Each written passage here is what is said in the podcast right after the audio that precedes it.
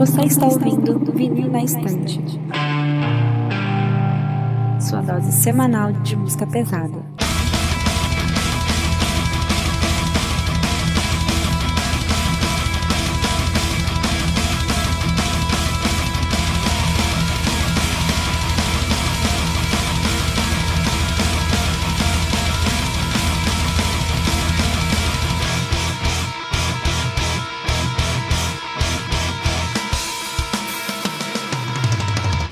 Eu sou a Kati. Eu sou a Carol. Eu sou a Jade. Eu sou o Lucas.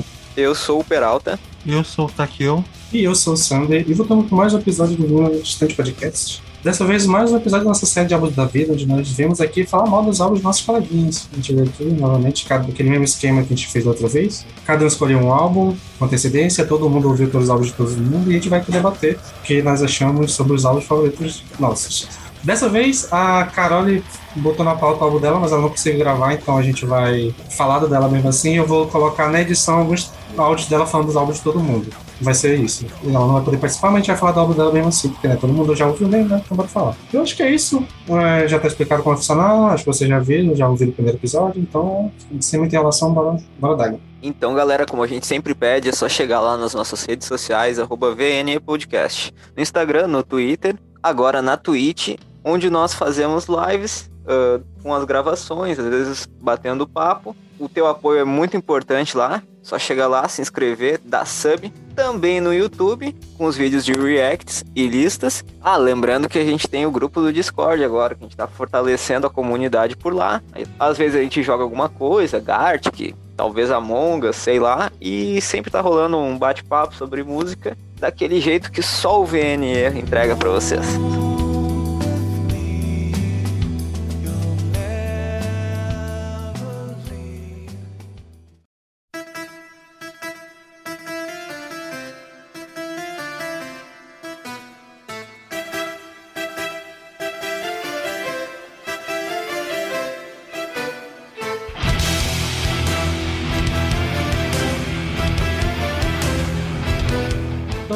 Vamos começar. O primeiro álbum que temos na pauta foi escolhido pela Carol e é o álbum Fireworks do Angra. Bom, é, esse álbum ele é um álbum muito importante para mim e junto com o Holy Land ele é o meu preferido do Angra. Inclusive foi muito difícil eu eleger um dos dois para poder trazer para cá hoje porque eu amo os dois igualmente, conheci os dois na mesma época, mas enfim eu quis trazer ele porque ele coitado ele é o rejeitado patinho feio Muita gente não gosta porque acha muito diferente.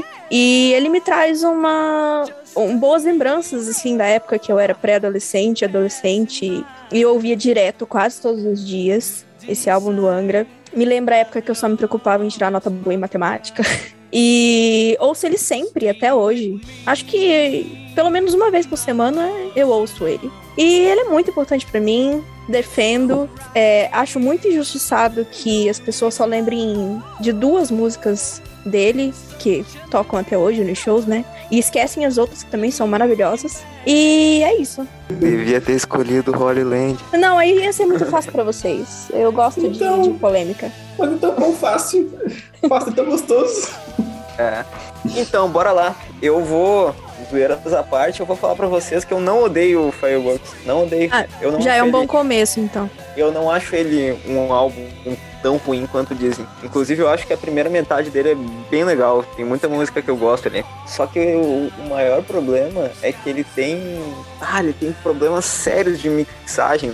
meu. Tá tudo soando muito estranho. Todos os instrumentos estão soando muito estranho. A produção é muito esquisita. Muito esquisita. Mas assim, eu acho legal a abordagem porque ele é bem mais direto, mais heavy que o Angels Cry e principalmente que o Holy Land, assim, sabe? Então ele, ele traz uma quebra de expectativa legal, assim. Só que ele parece ser muito, ter sido feito muito às pressas, assim, sabe? Mixado de qualquer jeito. Isso me En- incomoda muito. Ele podia É. ser bem melhor do que, do que Então. ele é? Foi um período muito conturbado da banda, né? Inclusive, É. o Falaschi quase gravou esse álbum. Ainda bem que não gravou. E, mas ele, não sei se vocês sabem, ele, ele foi gravado no, no estúdio Abbey Road, do, lá em Londres, né? Aquele que foi eternizado pelos Beatles. E também contou com uma orquestra na gravação. Então, eu não sinto esse problema de mixagem que você falou. Eu acho que, inclusive, ele dá uma cara bem mais. É, como é que eu vou dizer? É crua, né? Mais um heavy metal mais direto, como você falou mesmo. Ai, gente, Cara. que povo animado esse povo do heavy metal, né? Particularmente, tipo, eu não conheço o Angra, eu não conheço o Edu Falasco, eu não conheço o Dramatis, não conheço nada. O primeiro contato que eu tive foi no Ritual. Eu preferi o Ritual a esse. Mas, porque eu acho que, que o Ritual é mais belo que esse. Mas, assim, o, o Ritual é do Xamã, não é do Angra, tá? Eu sei. Tô dizendo, tipo, comparando as pessoas que já fizeram parte, então. Mas é. Esse eu achei mais belo. E eu acho que eu só consegui fazer, tipo, um highlight na música Petrified Eyes. Que eu achei, tipo, ao mesmo tempo que eu achei frio e muito bonito, eu achei totalmente uma música de polydance. Da galera, tipo, subindo no pole e descendo. Mas eu não sei.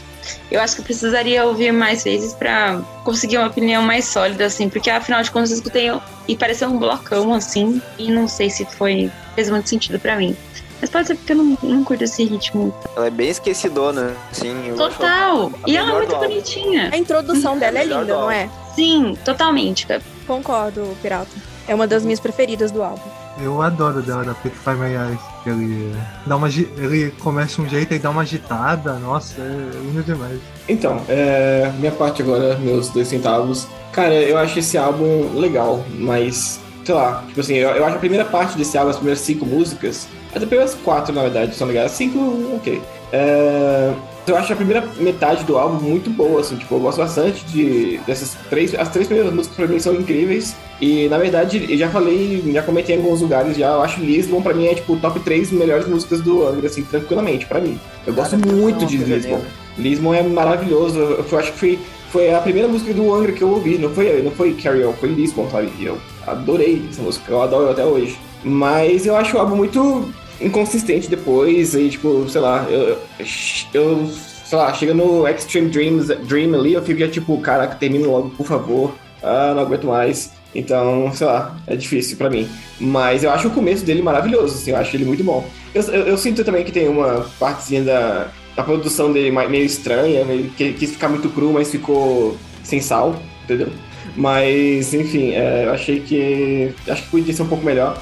Mas eu gosto bastante desse álbum, de verdade. É, eu sou bem parecida assim com a Kat. Eu não conheço o Angra. é, eu conheço assim aquele álbum de 2018, eu acho. Que na época que saiu eu ouvi, eu gostei, não sei, mas eu não sei se, se eu ouvisse hoje em dia eu continuaria gostando.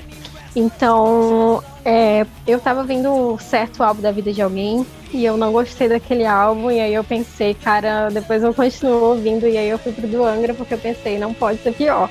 E realmente me surpreendeu bastante, eu gostei praticamente de todas as músicas. É, eu gostei muito do fato que tem uma orquestra e parece assim um metal sinfônico em algumas partes. Eu achei que a música que abre o álbum é uma música maravilhosa. É a Lisbon, que o Lucas comentou também, uma música muito linda, né? Tem uma letra assim bem profunda. E eu acho que não teve assim nenhuma música que eu não gostei muito. Eu acho que teve algumas partes assim que tem umas certas punhetagens na guitarra, mas pelo que o Sandro me falou, é normal do Angra fazer isso. Eu não conheço, né? Então assim, pra mim foi, sei lá, surpreendente, eu acho. E a música Gentle Change também, assim, dá vontade de co- colocar um vestidão assim, ser uma camponesa, sabe? Sair dançando por aí pelo mato. Gostei bastante. Então, assim, eu fui surpreendida, porque eu realmente não conheço o Angra. Então, sei lá, eu fui com a expectativa bem baixa e me surpreendi. Vou dar um conselho pra Kátia e pra Jade que estão se metendo com Angra agora. Gente, não, se- não se envolvam com isso aí, gente.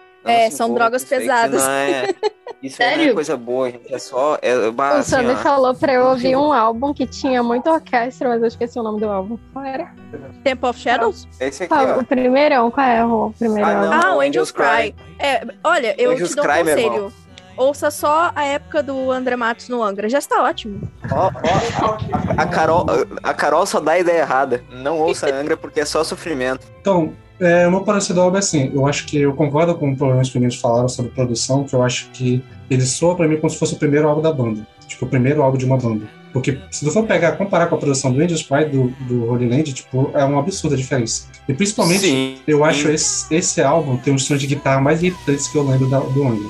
Eu não sei o que eles fizeram, o Kiko e o Rafael, mas o som de guitarra deles soa muito mal pra mim. Tipo, sei lá, tem uma, uns timbres meio irritantes durante o álbum, assim. Não sei. Eu acho que pra mim ele tá ali pau a pau com a Arara Construções entre os mais fracos do Angra, na discografia deles. E, mas as- ainda assim, eu não acho ele de todo ruim, eu gosto de algumas músicas, como a, a, a que abre o álbum, que eu acabei de esquecer o nome dela. Wings of Reality. Eu gosto da de Ultra Change, o- assim como o Lucas, a Lisbon pra mim é top 3. E ela até está um pouco diferente. Se eu não me engano, ela nem era pra estar no álbum, né? Foi o André que colocou e o pessoal não queria alguma coisa assim, tinha uma, tinha uma assim. Porque eu acho que ela nem combina muito com o álbum, tipo, ela é meio diferente questão de estrutura e tal. E acho que no geral é assim, eu não sou muito fã de heavy metal clássico, então, tipo, o álbum do Angra Heavy Metal clássico não me agrada tanto. Mas eu não acho ele todo ruim, não, tem músicas legais. Mas sei lá, eu acho que eu ouço, sei lá, umas 3, 4 músicas. Além das que eu citei, eu gosto também de Metal Acres e Speed, mas é isso. Eu amo Speed. Agora, Eu a Paradise eu acho a música mais chata que eu já ouvi do Angra, assim, no geral, da carreira deles. E eu vou falar pra vocês que eu não gosto de Speed. Não curto. Eu amo esse álbum de cabo a rabo, ouço sem pular nenhuma, então eu sou muito suspeito pra falar. Pô, nossa, pra mim esse álbum eu, eu já acho ele o, um dos mais o mais subestimado do Angra. Eu acho ele o. Inclusive eu acho ele melhor do que o Angra fez é, da Aurora Consurgence pra frente. Muito melhor. É, ele soa, como o Sandra disse, né? Soa mais heavy metal, né? Mas eu acho que o único defeito que eu botaria nele é que, tipo, tem um efeito na voz que o produtor deve ter botado, que eu não gosto muito assim que é, não deixa a voz do André pura, né? Parece estar um, sei lá, um. Enfim, parece estar duplicado. sei lá. É, eu acho que tem um reverb na voz dele, assim. Não, não é nem um, um reverb, porque o reverb você ainda sente, assim, um natural. É como se fosse duplicado mesmo o som. É, mas, assim, o- esse álbum, putz, esse álbum tem. Ele faz um, um baita contraste com o álbum anterior, né? O Holland, que era mais música brasileira e tal. É, esse é mais heavy metal, é, um flerte com heavy metal, de um jeito anda dizer, e, putz, pra mim um álbum que começa com Wings of Reality, assim, já, já diz muita coisa, assim, já, já começa lendo, assim. Ele tem Petrify Eyes, é, a Lisbon, Metal Icarus também, que, putz, eu acho essa música incrível, assim. Tem Speed, que tem um o riff dela é maravilhoso, assim, o- a música em si é toda muito fora. Tem a Fireworks também, que eu acho linda, essa música é muito linda também. É, E a orquestra no, no final dessa música é linda, né? Sim, e, pô, sem contar Gentle Change, eu acho que talvez as, as que eu diria mais fraquinhas pra mim do álbum seria talvez Mystery Machine e, e, e Extreme Dream, mas ainda assim são, putz, pra mim é um álbum assim que eu, eu daria, é, sei lá, um, um 7 ou 8 pra ele, se fosse é, dar uma nota pra ele. Eu acho que, apesar das tretas do, da época, eu acho que fecha muito bem assim, o, o, o legado que teve o André Matos no, na época do Angra. E, teve uma, e rendeu uma baita turnê também pra ele, né? É, eu sabia que a Carol ia indicar o Fireworks, né? Porque ela é diferentona e ela adora gostar do álbum que é o mais controverso de toda a carreira do André Matos, né? Pra mim é o álbum que é o pior da carreira do André, incontestavelmente. Porque realmente o cara ali ele já tava numa outra vibe, né? Não queria estar no Angra. É, o Angra já tinha acabado ali, só estavam cumprindo o horário. E daí saiu saiu Fireworks, que é um álbum que tem o quê? Algumas músicas que são aproveitáveis. É um álbum que pra mim envelheceu super mal. É, não consigo ouvir Fire- Fireworks mais. É, não, não rola escutar esse álbum mais. Escuto Lisbon. Metal Icarus eu escuto com autocrítica porque a letra é muito ruim, a letra é bem ridícula, né? Lamento muito que Rainy Nights não tenha entrado no álbum, né? Ela foi lançada acho que no Japão e é uma música que é muito bonita e poderia ter estado no álbum. Eu acho que teria valorizado o álbum e salvado um pouco o álbum até, porque o álbum é... Eu acho que todos os problemas que a banda estava enfrentando eles são. Eles se refletiram muito no álbum, assim, então é um álbum que eu não gosto. Bom, só relembrando mais uma vez de que esse álbum, ele não. Ele é muito superestimado sim e não, não tem a devida. a devido carinho e atenção que merece dos fãs do Angra. Ô, Carol, o- a, questão é, a, a questão é que fã de Angra não merece carinho. Pois é, tem isso daí. É verdade.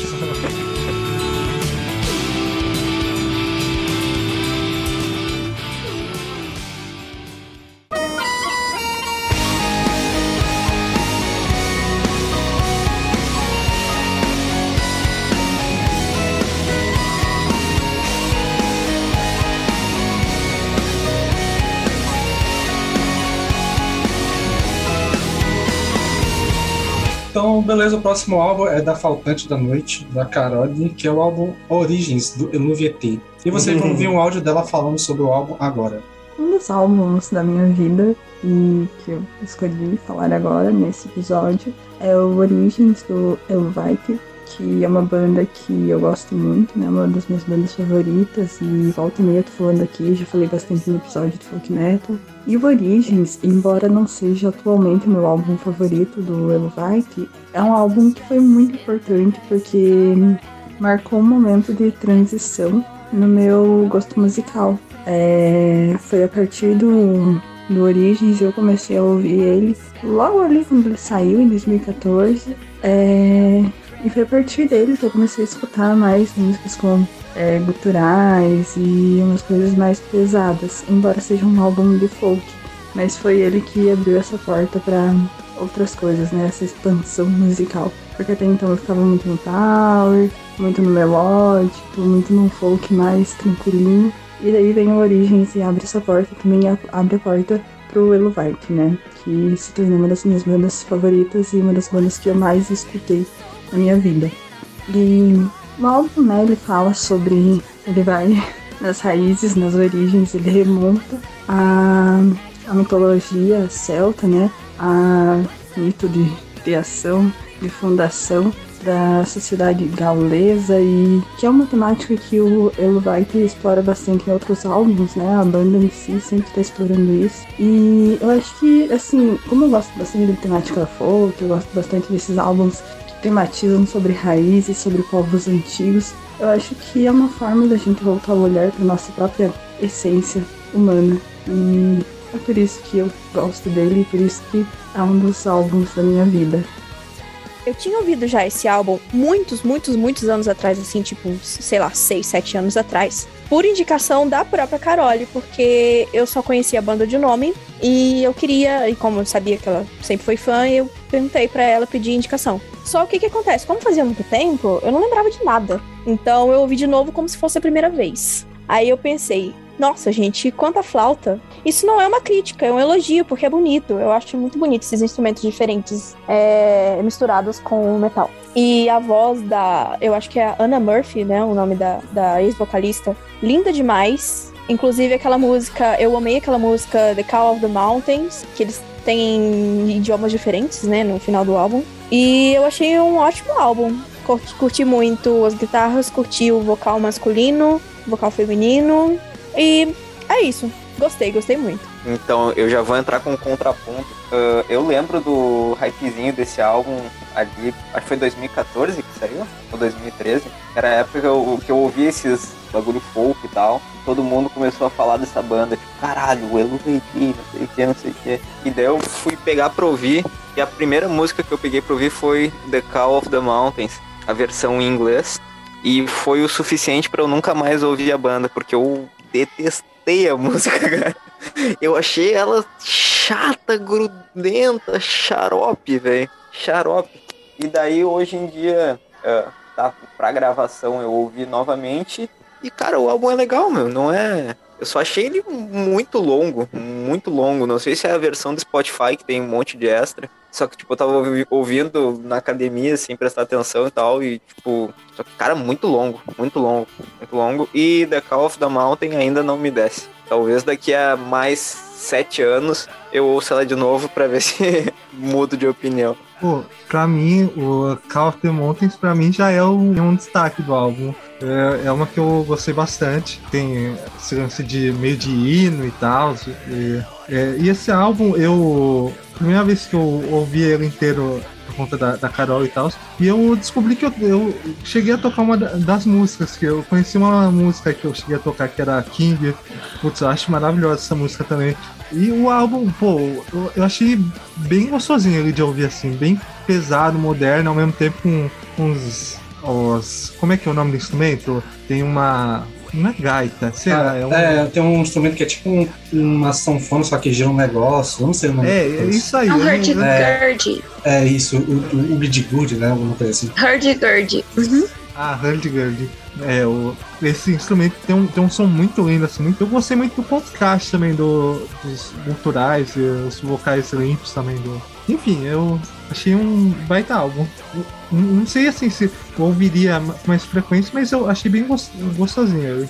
Eu acho que porque eu ouço bastante o Arcane Dominion One, é, eu às vezes me esqueço que o Ovete pode ser muito pesado às vezes. Então, tipo, escutando o Origins em específico, eu fiquei tipo, "Ah, meu Deus, eles sabem fazer cultural às vezes. Então ficou um choquezinho assim, de leve, mesmo sabendo que eles fazem isso de fato, direto. É, e em certo ponto do álbum, eu não. Eu inacreditavelmente estava headbangueando com um, um álbum do Helvet. Nem eu acredito nisso. Mas o que me pegou mesmo foi, tipo, escutar todas as versões de Call of the Mountains. Porque pra mim foi tipo, gente, eles realmente gravaram tudo em tudo quanto é língua que tem na Suíça. Eles gravaram e eu fiquei tipo, meu Deus, que banda. Eu, eu realmente fiquei muito surpresa com esse álbum. É, eu confesso que eu tenho uma certa preguiça dessa banda, não sei porquê, mas a gente já falou um pouco melhor sobre ela no, no episódio de Folk. Eu falei que o álbum que eu gostei bastante foi o Everything Remains. Então esse eu achei assim um pouco cansativo. Eu gostei dele, assim, teve várias faixas que eu gostei bastante. The Call of the Mountains eu achei um pouquinho assim, no chiclete até demais, eu acho. Mas eu acho que era a intenção deles fazer isso, né? É, eu gostei também, assim como a Kat, das versões, das outras versões que eles cantaram em outros idiomas e tal. Mas eu achei ele um pouco cansativo. Eu achei que esse contraste, assim, que eles fazem, tipo, de folk pra um quase melodef, me soa, assim, um pouco cansativo demais. Não sei, não sei se é porque é uma coisa, assim, que pra mim não combinou tanto. Mas as, teve várias músicas que eu gostei. Eu achei é, Celtus, From Darkness, The Nameless bastante legal. Assim, gostei também bastante das letras. Teve algumas letras assim que eu achei até um pouco black metal. Mas, assim, no geral eu gostei do álbum, mas eu não ouviria ele todo assim novamente porque eu achei ele um pouco cansativo. Mas no geral eu gostei. É, eu acho que eu sigo nessa mesma linha da Jade e da Kat, de que eu conheço a banda já de um tempo. E o meu álbum favorito é outro, que é o Islânia e o, o acústico, por isso que você não que é Evocation. E, assim, eu gosto desse álbum, só que eu, ouvi, eu conheci umas duas músicas dele só. Eu acho que eu só conhecia da Cloud Monsters, que realmente é o single da banda e tal, tipo, a música mais famosa. Muita gente conhece a banda por causa deles, por causa desse single. E eu acho que esse álbum é muito bom na hora que ele é folk. Mas quando ele tenta ser death metal demais, ele não sabe fazer. Tipo, ele, se perde um pouco. Então, eu gosto dele, mas eu sinto muito falta da Ana Murphy cantando esse álbum. Acho que ela canta muito pouco. Acho que é umas seis músicas no máximo, talvez nem tudo isso. E eu acho que até já, já seja um, um, uma indicação do que aconteceu, né? Que ela acabou saindo da banda e quase metade da banda saiu logo depois desse álbum, né? Então, ele acabou sendo o último álbum da formação clássica do, do VT. E acho que é isso. Eu gosto dele, mas tem muita música cansativa. Eu acho que eu prefiro quando eles estão mais pro lado folk do que tentando ser death metal. E acho que é isso. Não é uma favorita da banda, mas ainda assim é muito bom. Eu, assim como falaram, eu não ouvirei ele inteiro. Eu acho que eu prefiro algumas músicas isoladas do que o álbum como um todo, assim. E eu, é basicamente o que eu sinto também, cara. Mesmo, mais ou menos que a Jade e o Sander falou, assim, que tipo, é, já tem, eu já sou conhecido lá pela Carol, né? A Carol já vem, veio diretamente me encher o saco, tipo, ó, troquei o Pelo. Pelo LBT lá. Tem esse agravante, né? Que a gente poderia estar falando do Dementor agora, né? Exatamente, a gente tá falando do Nossa, Dementor sim, que agora. tristeza. E olha, e ele tá aqui falando de dessa banda aí. Mas enfim, é, então ela já tava. Ela já veio, já trocou e já veio falar comigo porque eu tenho essa fama no grupo do VNE que eu, que eu sou o cara que não gosta mesmo de folk, sabe? Então quando eu fui. Cara, quando eu fui ouvir esse álbum, eu tava prepa- preparado pra odiar, sabe assim, sabe? Você, você começa já com má vontade, foi mais ou menos isso. Ah, mas eu gostei, teve coisa legal, cara. Eu achei, achei interessante. Teve tipo, bastante. é, sei lá, elementos que eu gostei bastante, assim, e, tipo, as músicas, realmente, as músicas mais folk são as músicas que eu mais gostei. Achei super divertidas, e quando tem o vocal feminino, realmente eu gostei muito, muito mais, assim, tipo, muito divertido de ouvir a banda, a banda muito legalzinho. Foi engraçado que quando começou a, a, a faixa intro do álbum, e começou a narração, eu falei, cara, nossa, eu tô preparado demais pra odiar isso aqui, cara. Mas aí começou, tipo, uma parada meio cinemática, até assim, um instrumental meio cinemático. Olha só, talvez eu goste, não sei. E eu acho que começa muito bem o álbum, depois ele vai caindo bastante pra mim, assim, tipo, ele tem vários altos e baixos pra mim, na verdade. E eu acho que é um, um agravante isso, que ele é bastante cansativo, sabe? Eu acho, também achei bastante cansativo. É, as faixas que eu mais gostei foram The Nameless, From Darkness e Celtus. E, meu Deus, cara, eu tava ouvindo fone de ouvido na academia e ouvindo Virunos. Tem um instrumento de, de sopro, de alguma coisa, não sei que de acho, que fica na minha nuca. E eu fiquei, caralho, não é possível, velho. Ou, ou o fone quebrou, ou o instrumento tá quebrado eles estão tocando que, quebrado. E não, é o instrumento mesmo, parece que é normal, mas caraca, nessa faixa eu não conseguia ouvir, essa, eu não consigo ouvir essa faixa inteira por causa desse instrumento ruim de fundo que fica parecendo que tá na minha nuca, assim, tipo, no, fone, no, no microfone 3D, sabe? Sei lá, um headset 3D, sei lá. Mas enfim, é isso, achei. é, Fora esses comentários, todos os comentários ruins, eu achei de boa.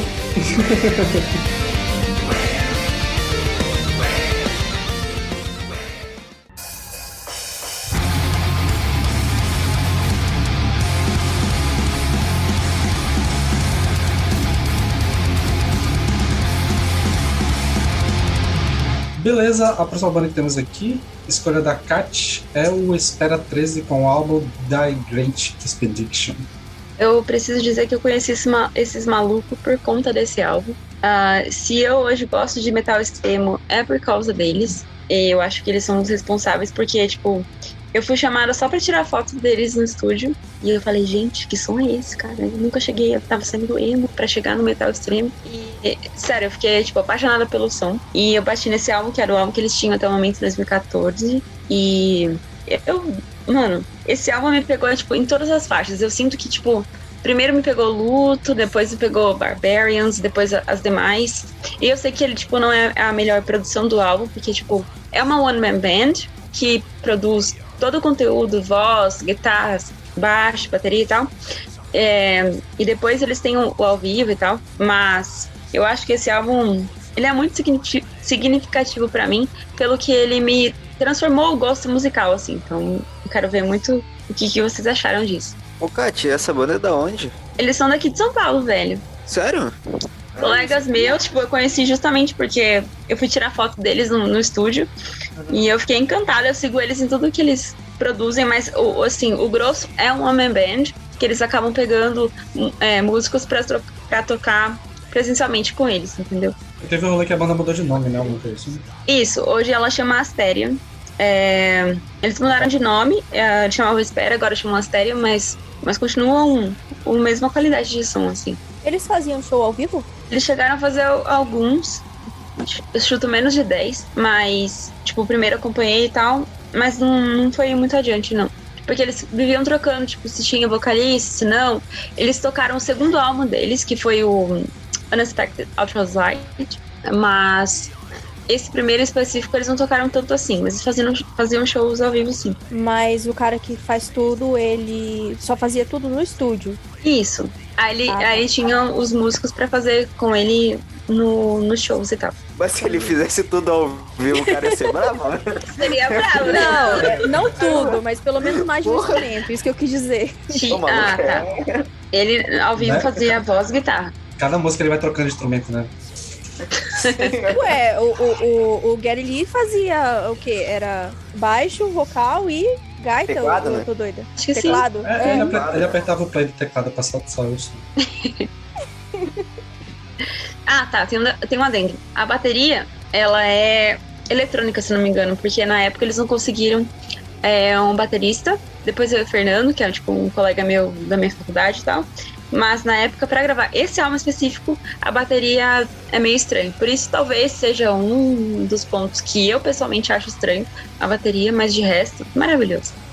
Ele é um álbum de black metal. Eu diria que é um Blacknet Death Metal. Mas nesse primeiro podia estar muito mais pro Black do que pro Death mesmo. É, pois é, o assim, gostei do álbum, acho que ele tem uma duração legal, só que ainda é, é aquele black metal que hum, eu tenho dificuldade ainda. Mas a duração do álbum é muito boa, ah, e tanto é que ele passou rapidinho pra mim, assim, sabe? Passou rapidinho. Realmente a bateria, ela é esquisita, ela é esquisita, ah, dá pra notar que alguma coisa tá, tá meio estranha ali. E isso talvez puxe o álbum um pouquinho pra baixo, porque o, uma bateria orgânica no black metal faz muita diferença, sabe? Então, assim, fica meio. o som um pouco oco, sei lá. Mas ainda assim eu gostei e a, porra, a última faixa é muito foda.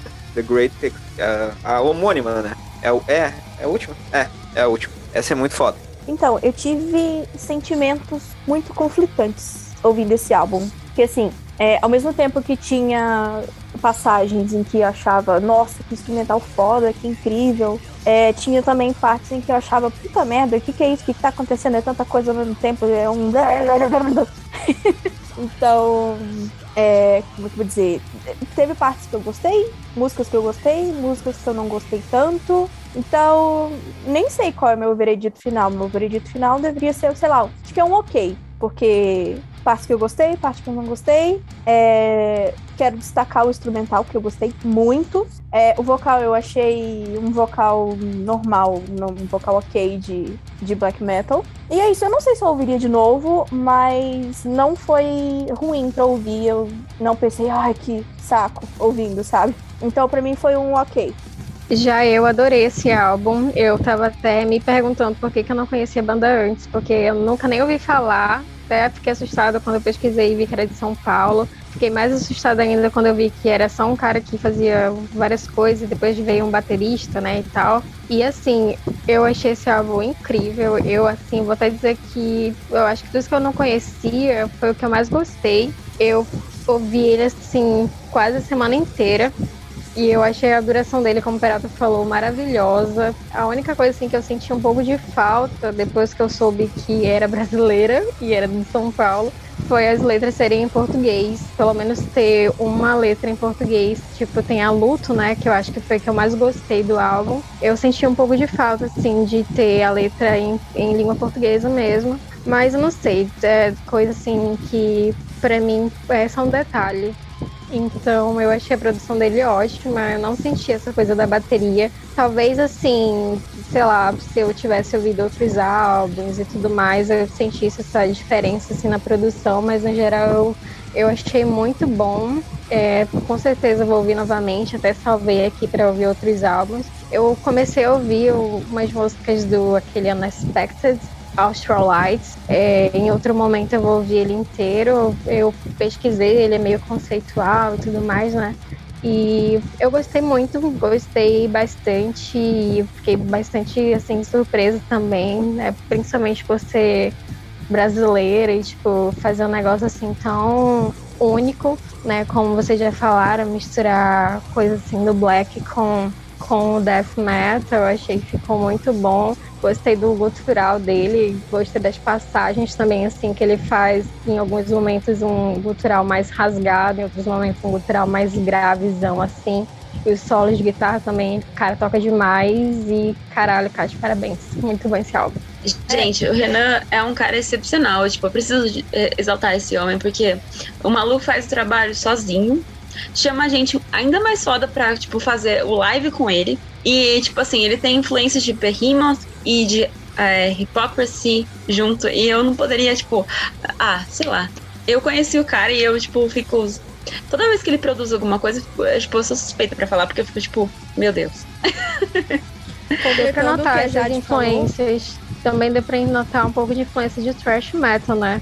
Eu notei bastante, tipo, Sodom, Testament, assim, deu pra perceber bastante algumas, algumas passagens. É, completando o que a Jade falou, é, eu não sabia que era uma banda brasileira, jamais poderia imaginar. E eu acho que bandas de uma pessoa só deveriam ser muito mais valorizadas, porque nossa a pessoa faz tudo.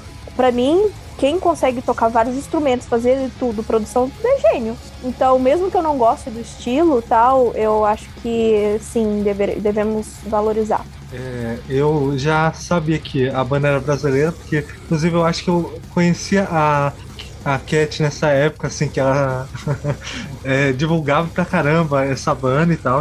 Acho que eu só não cheguei a pegar muito pra ouvir na época, porque eu tava muito numa outra vibe sonora. Mas enfim, putz, eu gostei muito do- desse álbum, assim. Eu, é, ainda mais sabendo que é brasileiro, eu fiquei surpreso com a produção do álbum, mesmo posso ter algumas imperfeições. E eu confesso que eu não.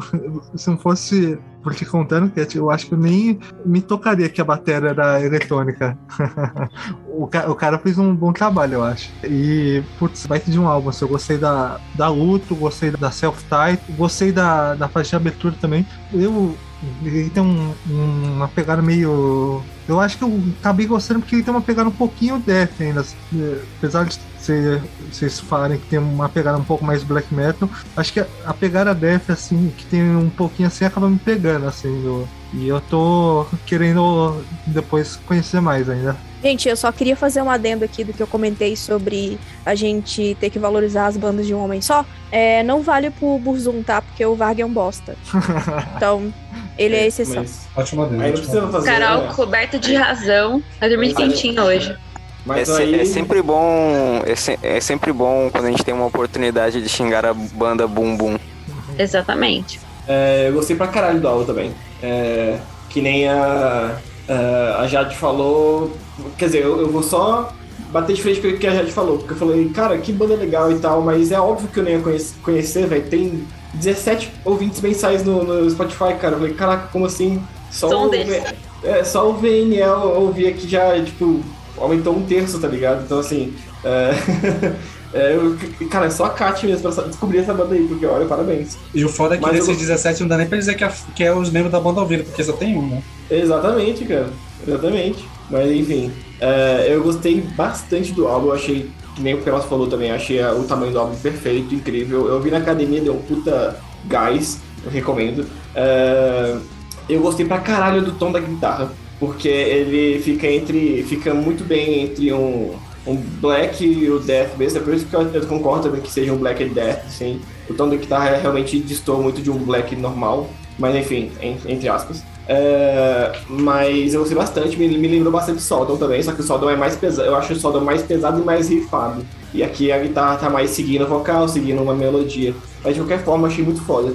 E as músicas mais rifadas foram as que, eu, as, as que eu mais gostei. Que, que, eu acho que é Insidious e é a última música que eu gostei bastante. Acho que não tem tanto riff assim, mas é, é, eu, acho, eu gostei bastante. É. É, e é isso, cara. Maravilhoso. Beleza. É, bom, eu concordo com os elogios que todo mundo fez, aqui, pelo menos a maioria das pessoas fizeram. Eu gosto, eu conheço a banda também dessa época, da época da página né, do Metal Stepper of Hate, a gente falava deles lá, tava conhecendo nessa época. E assim, a minha relação com Espera, é, acho que foi no episódio, eu não lembro qual foi o episódio, mas que alguém falou do Cadavéria, e falou que é tipo, cara, é uma banda muito foda, e quando eu ouço, é muito da hora, mas constantemente eu esqueço que ela existe. E eu, minha relação com Espera é mais ou menos isso. Tipo, quando eu tô ouvindo, eu acho foda.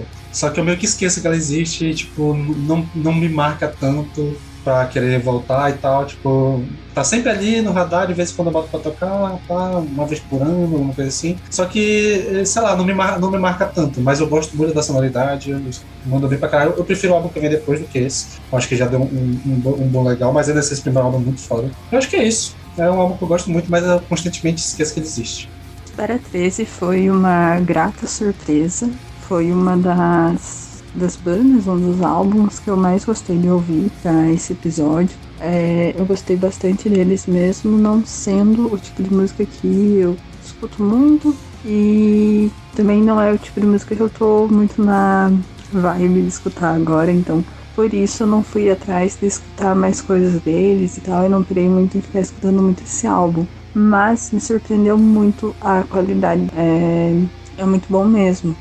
É um álbum que desde a primeira faixa assim eu gostei e eu acho que eu não gostei mais por essas questões mesmo, né? Tipo, não é o tipo de música que eu tô curtindo ouvir atualmente. Mas eu gostei muito e fiquei bastante feliz por ser uma banda brasileira, né? E ser uma banda que tá aí nativa e que a gente tem, é, ainda que seja com outro nome, mas que a gente tem uma forma de acompanhar o trabalho dos caras, porque é realmente uma banda bem, bem interessante, me interessou bastante o trabalho deles. Eu acho que é isso, galera. Se, se vocês curtiram o som do Die Great, porque, assim, segundo o próprio compositor e everything, é, o segundo álbum, que é o Unexpected Austral Light, é muito melhor. É, eu, particularmente, tenho no coração o Die Great, mas o do Unexpected é muito bom também. Então, se, tipo, se vocês curtiram o som, sigam esse, esse próximo álbum, porque ele é muito bonitinho, gente. Ah, eu sou uma cadelinha de Espera 13, Anaster Asterion, whatever eles tenham mudado o nome, mas eu sou uma cadelinha dessa banda.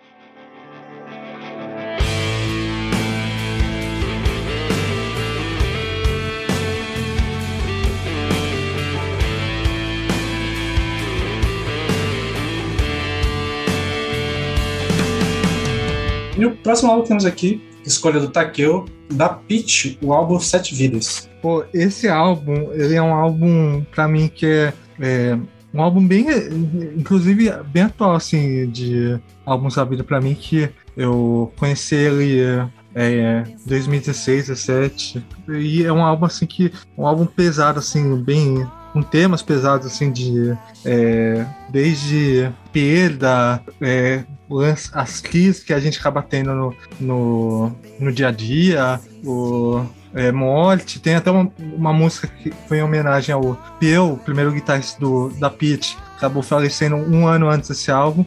Enfim, esse álbum é um álbum que tem um, um lado pesado ainda da, da Pit, mas é, não, não, é, não é pesado que nem, por exemplo, as bandas que citaram aí, né? Tipo, é, Esperatriz, mas, por exemplo, tem, tem uma linha bem heavy, né? De sonora e as, as letras desse álbum eu acho é, fenomenais, assim, de Olho Calmo, é, Um Leão, ah, Sete Vidas, e enfim, é um, putz, é um, é um álbum assim que é um dos meus favoritos, assim, do, não só da Pete, mas assim do, é, do cenário nacional, tanto de rock quanto heavy metal. Bom, eu quero começar aqui.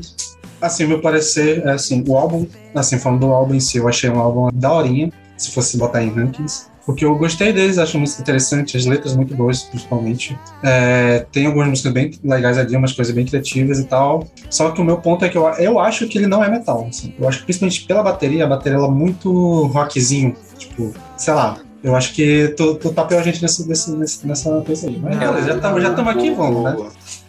Eu acho que eu já deu uma passadinha de perna. É, eu acho que eu já vi álbum do Gênesis da que são mais pesados que esse, assim, em questão instrumental. É, Mas não, eu, eu, acho, eu acho pesado, tipo, comparável a, sei lá, é, eu, eu, eu, eu, eu, vou falar assim, eu, eu pego como referência, por exemplo, bandas de Porcupine Tree, ou, é, teve álbuns de metal, mas tipo, não era tão, não era tão pesado, você pega a sonora, né? Sim, sim. Mas eu acho que é só, é só, isso mesmo, eu acho que. A, a, porque eu acho que no geral não via muito elemento de metal ali, mas ainda assim é um álbum interessante, dá pra ouvir de boa. Eu não achei enjoa, enjoativo, achei. Assim, um álbum ok. Bem, bem é, consistente. Mas eu prefiro os primeiros dois da, da Peach, assim, no geral. Pois eu é. concordo com o Sander. Eu acho que a imagem, que, a, inclusive a imagem que eu tenho da Peach é aquela pessoinha de sainha de tule, de meia, meia é, cor sim, cor não. Obrigada, é, Carol. Ah, não, meia listrada, né? E a meia listrada em cima. Pra mim, esse é o movimento pitch. Então, é, tipo, é muito difícil descolar essa imagem que eu tenho dela nesses álbuns para esses álbuns depois. A única coisa que faz um link para mim é a voz e tal, porque a voz dela manteve-se a mesma coisa. Ainda para mim é um choque assim escutá-los ouvindo, é, escutá-los tocando uma, uma coisa tão mais leve, né, do que eles costumavam tocar, tanto em, em instrumental quanto em, em, letras também, porque ficou bem mais leve, né, das letras que eles tinham no começo porque eles têm agora. É, mas eu me identifiquei muito com a, a faixa título que fala só nos últimos cinco meses eu já morri. Não, é, só umas cinco vezes, né? Me identifiquei total, fiquei lá em loop. Eu, eu ia falar justamente eu, disso. Eu essa semana morri total. uma vez por dia. Exatamente, gente. Essa semana foi muito tenso. E, e Serpente, que eu escutei em alguma novela pra gente ver o quanto Pete se tornou popular. Ser, Serpente é famosaça, daquelas assim, muito. uma né, que no sul toca, sei lá, na, na Atlântida, ela vai tocar o dia inteiro. Exatamente. Eu achei essa música bem comercial da Coca-Cola. É. Exatamente. E, gente, gente, eu conheci. Não é que eu conheci, mas eu tava, sei lá, na quinta, sexta série, escutando Pete no Hop Harry, sabe? Fazendo um show lá. E era super underground. Então, é um choque para mim ainda, mas eu acho que. Eu, eu concordo com o Sander, eu tô com os primeiros. Mas esse álbum não é um, uma queda, assim, exatamente. para mim, não. Cara, eu achei o álbum legal. E a relação que o Takeo faz com ele, metal, acho que se dá mais pelas guitarras, assim, sabe? Cara, tem uns riffzão ali que eu pensei, tá, ok, isso aqui é pesado, sabe? Alguns mais cadenciadões, assim, meio anos 70, sei lá. Só que, é. no geral, realmente, eu acho que a estrutura dele é bem, é bem indie, bem, bem rockzinho, assim, sabe? E, cara, eu acho, eu acho legal, acho legal. Uh, é uma fase bem mais madura da Peach com relação aos álbuns clássicos, assim. Que eu acho legal, eu curto a Peach, assim. Eu, eu não tenho muito saco pra ouvir muito seguido, acho que dá uma enjoada, mas ela tem coisa legal. É, pegando o gancho do que de quem falou antes, eu também tava presa na imagem da Peach lá nos dois primeiros álbuns, início dos anos 2000. Inclusive, eu acho que depois do- do Anacrônico eu não, não me lembro de ouvir mais nada dela, além das músicas, dos singles, né, que tocam nas rádios e TV e tal. E todo mundo sabe que eu não sou muito fã de rock de metal cantado em português. Porém, eu tenho duas, duas exceções: a Peach e Engenheiros do Havaí. Então, eu ouço sem, sem problema essas duas bandas. Então, eu tava muito presa naquela. Assim como a Kat falou, eu, eu repito o que ela disse. Tava muito naquela imagem dela ainda lá no, no início. E eu curti bastante, eu gosto muito das letras dela. Sim, eu me identifico com várias, inclusive com a da faixa título, né, que a Kat falou que eu ia falar também. E gostei muito do peso das guitarras. Então eu entendi o que o Takeo quis dizer com um álbum mais pesado. Eu acho que é isso. Sim, sim. E, e é isso, eu, eu curti bastante. Eu acho que ela amadureceu bastante o som, né? Inclusive a, a temática das letras também. E é isso, eu curti. Ouvirei mais vezes. Oba. Ai, vamos lá então. Vou falar aqui que eu acho que a Jade vai acabar falando bem também. Aí eu vou fazer o contraponto. Porque, ah, tá, tá, tá aqui o cara. Eu só não botei o meu álbumzinho lá porque eu falei, pô, acho que é muito rock e tal, acho que a galera não vai é, gostar e tal. Aí eu falei, aí eu vi que o Taka botou Peach, eu falei, beleza, Peach, de boa, né, de boa. Aí eu fui esse álbum, era tipo na quinta-feira de manhã, 8 horas da manhã, eu tava morrendo de sono, peguei assim, abri, fui direto no Ad- Admirável Chip Novo, ouvi três músicas e falei, tipo, caraca, esse álbum é muito bom mesmo, velho. Caraca, saudades de ouvir Admirável Chip Novo e tal. Aí depois eu olhei na pauta, não é, não é o Admirável Chip Novo, é Sete Vidas, o quê? Aí eu tive que começar tudo de novo, no Sete Vidas e. Eu cara, também achei que ia ser, quando, quando o Takeo falou em, em Peach, É. eu achei que ia ser os primeiros, cara. Pois é, aí eu- O aqui eu e Carol dando as mãos de, em escolhas erradas do álbum da banda. O Admirável Chip Novo só não é o meu álbum da vida, assim, porque ele acabou não, não me marcando tanto, né? O Sete Vidas me marcou bem mais, ainda me marca, né, hoje em dia. Sim, sim. Ainda é Mas então, aí falando sobre o álbum agora. É, eu achei ele legal no sentido das letras. Eu acho que as letras da, da Peach são muito boas e ela tem. Ela sabe escrever letras que instigam e que tem uma coisa legalzinha assim e tal. Tipo, é, eu achei a letra de Sete Vidas realmente muito boa, deixa ela entrar, porque é a morte. Eu achei todas essas letras bem legais. Na verdade, a, a maioria das letras do álbum eu achei muito boas. Mas, cara, a sonoridade eu fiquei chateado. Eu fiquei, eu confesso que, que deu uma brochadinha assim de leves. Porque eu acho que a única música que eu fiquei mais empolgado assim no. no- instrumentalmente foi deixar entrar, porque tem, eu acho que tem um baixozão assim, mais marcante, só. me lembrou até um pouco de Muse, achei legal. Mas, putz, cara, não sei, foi, foi, foi um pouco complicado, assim, é, sonoramente parece um, um pop rockzinho muito fraco, e eu fiquei tipo, ah, eu queria o meu metal de volta. É, o, Ou então, pelo menos- o, o Lucas, Pelo menos acho- umas coisas mais rifadas, assim, que nem tirar de melhor chip novo, uma coisa um pouco mais pesada, uns gritinhos a mais. O álbum, ela tá sempre no mesmo tom, tipo, ah, é, que legal cantar assim, olha só. É muito indie, eu achei muito indie o álbum, muito É. pop rock indie, sabe? Em nenhum momento ela grita, tipo, ah, caralho, que raiva. Nem. Se você não tem teto de vidro, atira a primeira pedra, sabe? Tipo, pô, não tem isso. eu fiquei, ah. Mas enfim, aí eu fiquei, fica, fica muito esse, ah, que fofinho, acabou o álbum, ah. Aí eu, ah, pelo amor de Deus. Gente, como vocês podem perceber, o Lucas é do rock, né, meu? Não, não, Ai, tem, cara. não tem o que fazer com o cara quando o cara é do O, rock. o, o, o Lucas, o Lucas Indy morreu em 2015, então. Vai, durou muito, hein, Lucas? É, o Lucas. É, então, o Lucas. É, O o, Sander Indy nasceu em Era pra ter 2016, olha aí, parece que o Lucas passou pra mim. Só, olha aí, exatamente. A alma do Indy É saiu uma do- praga, meu. É, É, lá no Angra, eu falei que eu comecei a ouvir um álbum e eu parei na terceira música, porque eu pensei, cara, não vai rolar. E esse álbum foi esse álbum da Peach. Eu tava indo pro trabalho, aí eu pensei, ah, ainda tenho que ouvir esse da Peach aqui, porque nunca nem tinha ouvido falar desse álbum, Sete Vidas, assim, talvez em algum momento, sei lá, não preste atenção. E eu fiquei, cara, que coisa esquisita, porque não sei se é porque eu realmente estava esperando uma coisa sei lá, tipo teto de vidro. e não soou nada parecido com isso. E depois eu fiquei até me perguntando por que, que o, o Takeo colocou, porque eu não tava sentindo assim muitos elementos de metal. Então, para mim, foi um álbum bem difícil de terminar de ouvir. Desculpa, Takeo, mas eu acho que não teve nenhuma música que me pegou. É, esse refrão aí que vocês falaram, eu até achei essa frase impactante, mas ela é tão repetitiva que me enjoou. É, teve uma outra música, eu acho que é Massa, alguma coisa assim, que eu achei a letra dela horrível. Eu até fiquei me perguntando se era alguma metáfora, eu não estava entendendo, e depois eu fui pesquisar e não achei nada, então só é uma letra ruim. Então, é, gente... tem, uma, tem uma metáfora assim, ó. Pois de... é, eu, eu entendi. Mas eu deve ter mesmo, porque eu acho que ela não ia escrever um negocinho tão aleatório do nada, né? Mas, então... sei lá, na primeira edição me soou estranho e, e sei lá, tem, não tem nenhuma hora e parecia ser uma eternidade. Eu fiquei, meu Deus do céu, o que, que é isso? Oh. E, sei lá, gente, desculpa, mas esse álbum, assim, totalmente passável e sei lá. Ô, Jade, não, mais, não. mais uma pra coleção. É ruim eu ou é conceito? Que... É, exatamente. É ruim ou é conceito? É ruim ou eu não tô entendendo? Ah, aquela música Serpente, eu acho que foi uma musiquinha assim que eu gostei, que é que fez o álbum, né? Mas eu achei ela tão assim, sei lá, comercial da Coca-Cola, sabe? Então, gente, desculpa, não, não, não foi. Não foi. Se fosse para escolher uma fase da Peach, eu escolheria do rockzão lá também. Sou do rock, que nem o Lucas.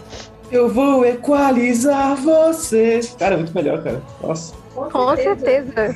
Eu vou equalizar a sua cara. Peach, eu sempre tive uma relação complicada, porque, ok, tem letras muito boas, ela canta bem, mas tem alguma coisa na música dela que não me convence por muito tempo, assim, não, não me cativa, não, eu não consigo definir o que, que é. Eu, quando eu era adolescente, assim, isso foi há muito tempo, é, eu gostava de algumas músicas dela, eu gostava de alguns álbuns ali do início da carreira, mas eu comecei a achar muito cansativo e daí eu não acompanhei mais. E daí eu fui escutar o álbum, né, que o Takeo indicou, Sete Vidas, e é muito bom, assim, bem produzido, muito bom nesse sentido, muito bom tecnicamente, mas eu não consigo gostar, sabe? Tem alguma coisa ali que, que me impede de gostar dele assim como o Fireworks eu defendo também, assim, que é subestimado, também eu acho que esse álbum é muito. É, é que quando a gente pega pra ouvir assim, com a vibe assim, de achar que vai ser a mesma coisa. Eu lembro que a primeira vez que eu ouvi esse álbum também eu, eu, eu fiquei com. achei diferente, né? Mas eu acho que esse álbum ele começa a ser melhor conforme, é, conforme o tempo, assim. E, putz, o, eu, eu gosto muito dessa maturidade que a, Peach teve, assim, de misturar já os elementos que ela tinha antes, assim, que é os elementos pesados, assim, do, dos primeiros álbuns, um pouco de tango, um pouco de é, de outros ritmos, assim. E, putz, é um, é um álbum muito marcante. Assim, eu acho um álbum subestimado, porém muito marcante. Talvez o só amadurece com o tempo. E é isso.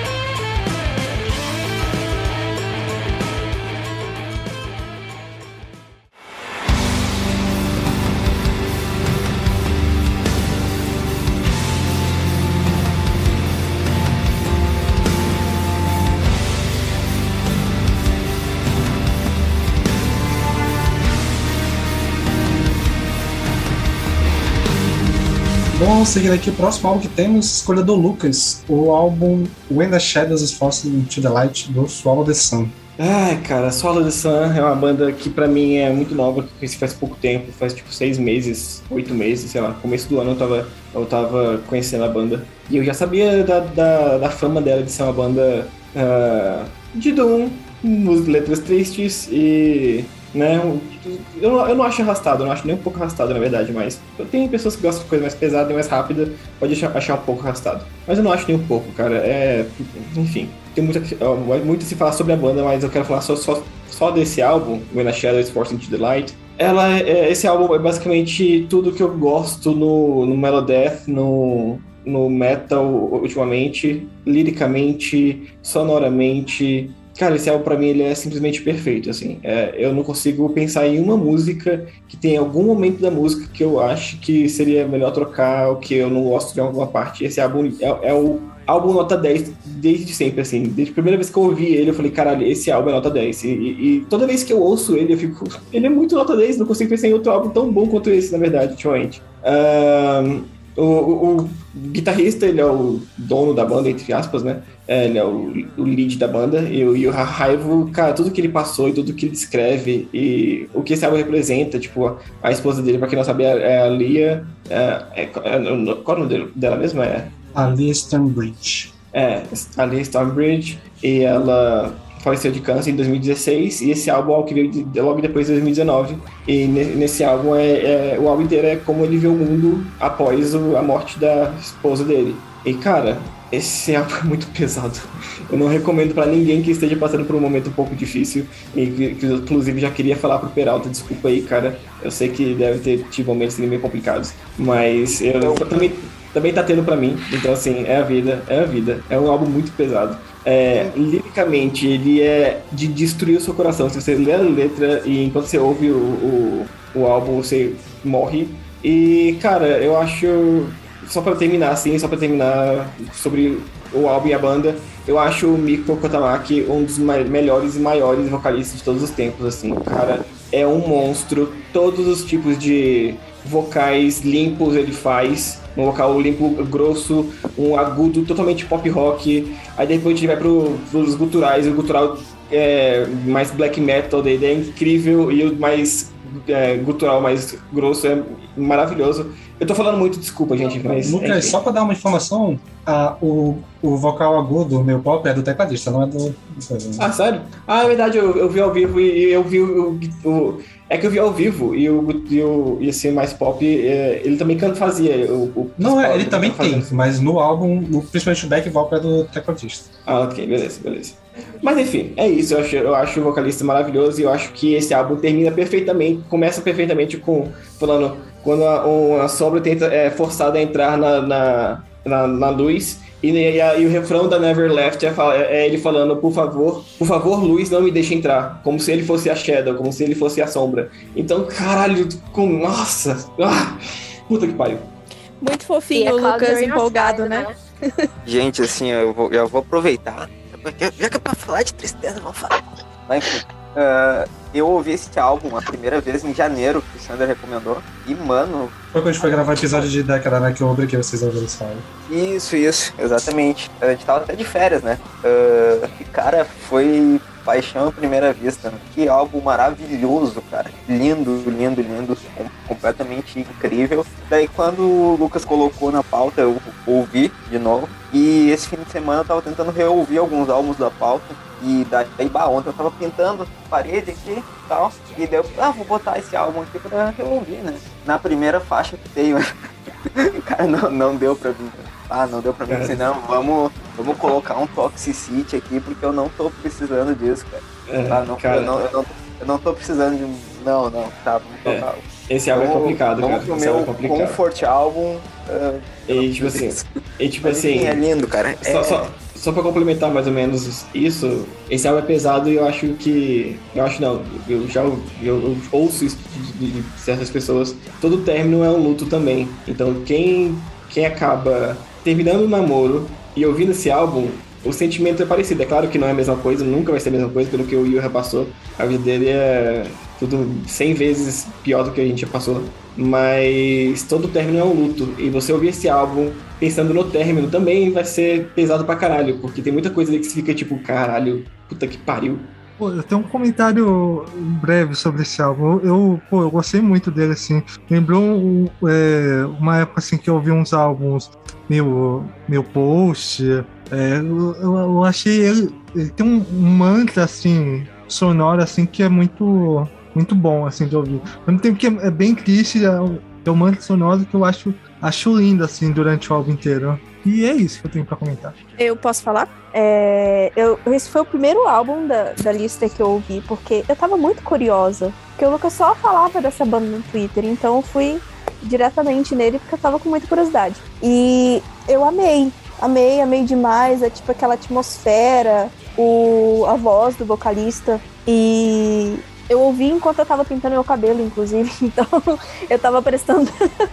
eu tava prestando bem, bem atenção, assim. E curti demais. E eu, mas eu só tenho uma criticazinha a fazer em relação a esse álbum. Eu não ouvi os outros, tá? Não sei como é que é a banda nos outros álbuns, mas eu achei que as músicas são meio que muito parecidas umas com as outras. É, não sei explicar, não sei se eles têm a mesma a mesma a mesma vibe, a mesma atmosfera, o mesmo tema, não sei. Mas tem algo que, que parece que as músicas são meio ligadas e, e- e muito parecidas é, umas com as outras. Mas isso não é um problema, porque elas são maravilhosas e eu amei o álbum inteiro, não tem nenhuma música que eu não tenha gostado. E é isso, ouvirei mais vezes. Realmente, Eu elas são muito parecidas. Dá na Todas são muito boas. São perfeitas. As são parecidas. Eu não Aham. conheço outros álbuns do Solo the Sun, mas eu acho que é intencional. Só eu pode acho que é ser. intencional sim, eu acho que. faz todo sentido, né? É, eu Ah, acho sim. que, que você falou de ser, de ser parecido é realmente a ambientação. Eu acho que o álbum inteiro tem uma, um- uma ambientação muito boa e com os dos teclados e alguns acordes de guitarra que são bem. de dar um clima bem triste assim, pro álbum É. inteiro. E acho que mantém esse clima muito alto durante todas as músicas. E é realmente, todas as músicas são perfeitas. né? Faz sentido, tá perdoado. É, eu preciso dizer que eu tava ouvindo depois da live de domingo, eu tava ouvindo Lepros. E aí eu entrei no Sol and the Sun e foi horrível, Lucas. tipo, liricamente foi horrível. É, Mas eu fiz a mesma sonoramente. coisa. Nossa, desculpa. Desculpa, ou então obrigada. Não sei. Eu sei que foi. Falei- Eu, eu passava cada faixa e falava assim: que merda que eu entendo inglês, velho. Que porra. Eu fiquei com vontade de tatuar aquele símbolo da capa do álbum, porque eu falei, gente. Assim, todas as vezes que eu esperava, meu, aqui devia entrar um gutural, entrava. Meu, aqui devia ter, tipo, um instrumental leve, meio orquestra, entrava. Meu, parece que eles estavam lendo meus pensamentos. Eu fiquei, tipo, super chocada como uma banda consegue fazer isso. E eu falei, eu espero ter coragem, tempo e cara pra escutar mais esses caras, porque o que eles mandaram foi tipo, sério, toda vez que eu pensava, meu, aqui cabelo natural. Segundo seguinte, o cara mandava. Então, parabéns, Lucas, meus parabéns. E Sandra também, que eu sou Parece- que ele segue uma cartilha, né? Como fazer um álbum perfeito. Tipo, Exato, velho. Tá tudo Tipo, no- todo mundo exatamente pre- como deve ser. Exato, todo mundo, pre- tipo, tem uma certa ordem, digamos assim. E ele segue essa ordem, o que é muito raro, inclusive dentro dos, dos que eu gosto. E, ah, não, parabéns, na moral. É, é foda, é foda. Eu então vou falar que o Lucas roubou esse álbum de mim, porque esse álbum é o meu álbum favorito do Swallow Sun. E eu só não coloquei na pauta por ele ser um álbum recente, então eu pensei, ah, muito recente, então na próxima eu coloco. Mas aí o Lucas foi lá e colocou primeiro. E assim, esse álbum, já falei, é meu álbum favorito. Então, pra mim, ele é totalmente perfeito, desde a capa até a última música, é, toda a ambientação. Vocês já falaram bastante dele, já elogiaram, então vou soar bem repetitiva aqui. Mas eu não consigo nem escolher assim qual música é a minha favorita, porque todas as músicas são incríveis, todas as músicas são assim intensas. Tem a Clouds on Your Side que eu acho assim, cara, essa música É rasga o meu coração. Tem um trecho Uhum. que a Lia canta em Sim. francês e fica assim perfeito. E aí você, quando vai acompanhar a letra desse poema que ela escreveu, e aí você lembra, ou então tenta imaginar o que ela passou. E, e, gente, não dá. Maravilhosa. Never Left também. Nossa. É, eu acho que todas as músicas assim são perfeitas do início ao fim. Eu ouço esse álbum e eu não consigo pular nenhuma faixa. A Stone Wings também tem a- aquela, aquele trecho maravilhoso onde quem canta tem uma parte que só o, o tecladista canta. E tem uma apresentação deles Olha. ao vivo no YouTube que essa apresentação é, tipo, magnífica. E esse pedaço onde só ele tá cantando assim é de arrepiar, dá vontade de chorar e, e gritar e deitar no chão e não sei. E, gente, não sei, vou só repetitivo aqui, porque eu só tenho elogios pra esse álbum. É um álbum da minha vida também. Assim como essa banda maravilhosa, mas esse álbum assim, é de longe meu favorito deles.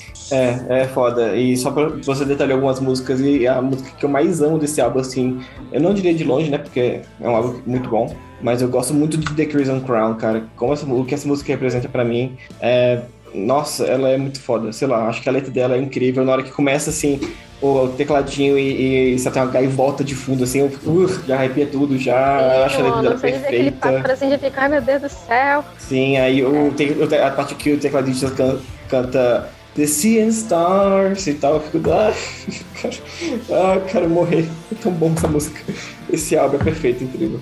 Caralho, eu estou muito orgulhoso de vocês, hein? Eu tô nesse lobby de fazer pessoas ouvirem Sol The Sun há pelo menos uns 5 anos. E que bom que começa a dar certo. Cara, Sol The Sun é uma banda que eu conheci assim meio que por um acaso, por causa do baterista. Tipo, eu vou falar sobre isso depois, mas meio que a minha banda que eu escolhi pra hoje, eu, eu fui seguindo todos os membros do que eles faziam. E o, o Kai Hato foi baterista do Sun por um tempo. E por causa de uma música que eles têm com a Nat Olson lá no álbum de 2012. E eu acho que o Sun é uma banda que eu já, já falei isso algumas vezes. Eu acho que eles têm uma década perfeita, porque os três álbuns que eles lançaram na década de 10, pra mim, eles são ou oito, ou de 8 pra cima. Tipo, são muito, muito bons. Eu traria também um álbum do Sun. Eu ficaria em dúvida entre ser entre esse e o Songs from the North, mas talvez eu não trouxesse ele porque será um álbum triplo, né? Se perceberam que eu ouvi.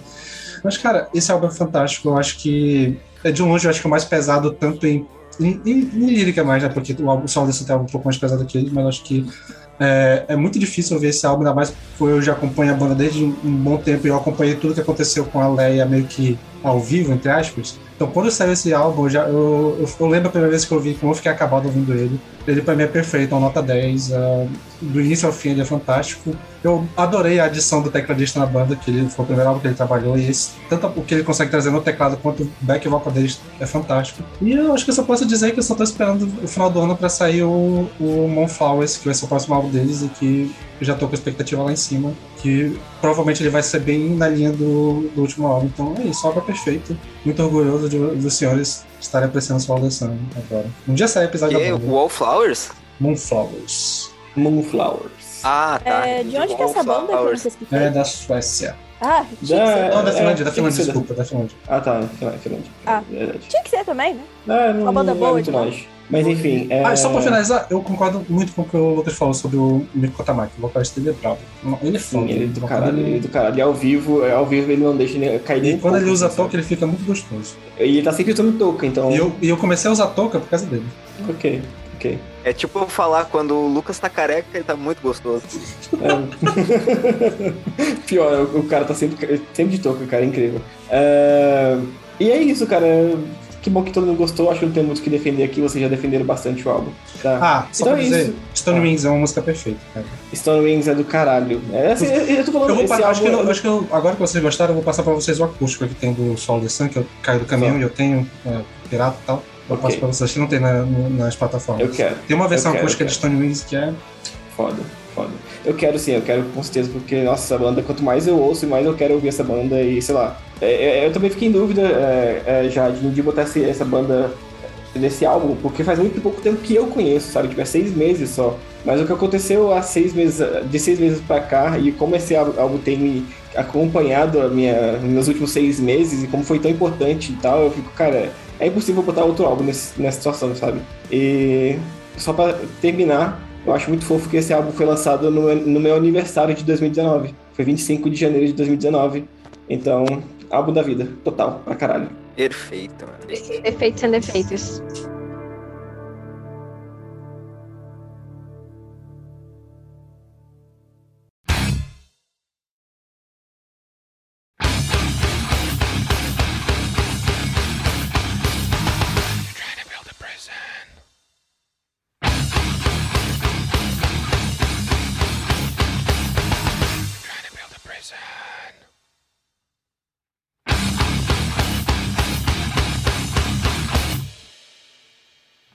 Beleza, próximo álbum que temos aqui, escolha do Peraltinha, o álbum Toxicity do System of a Down.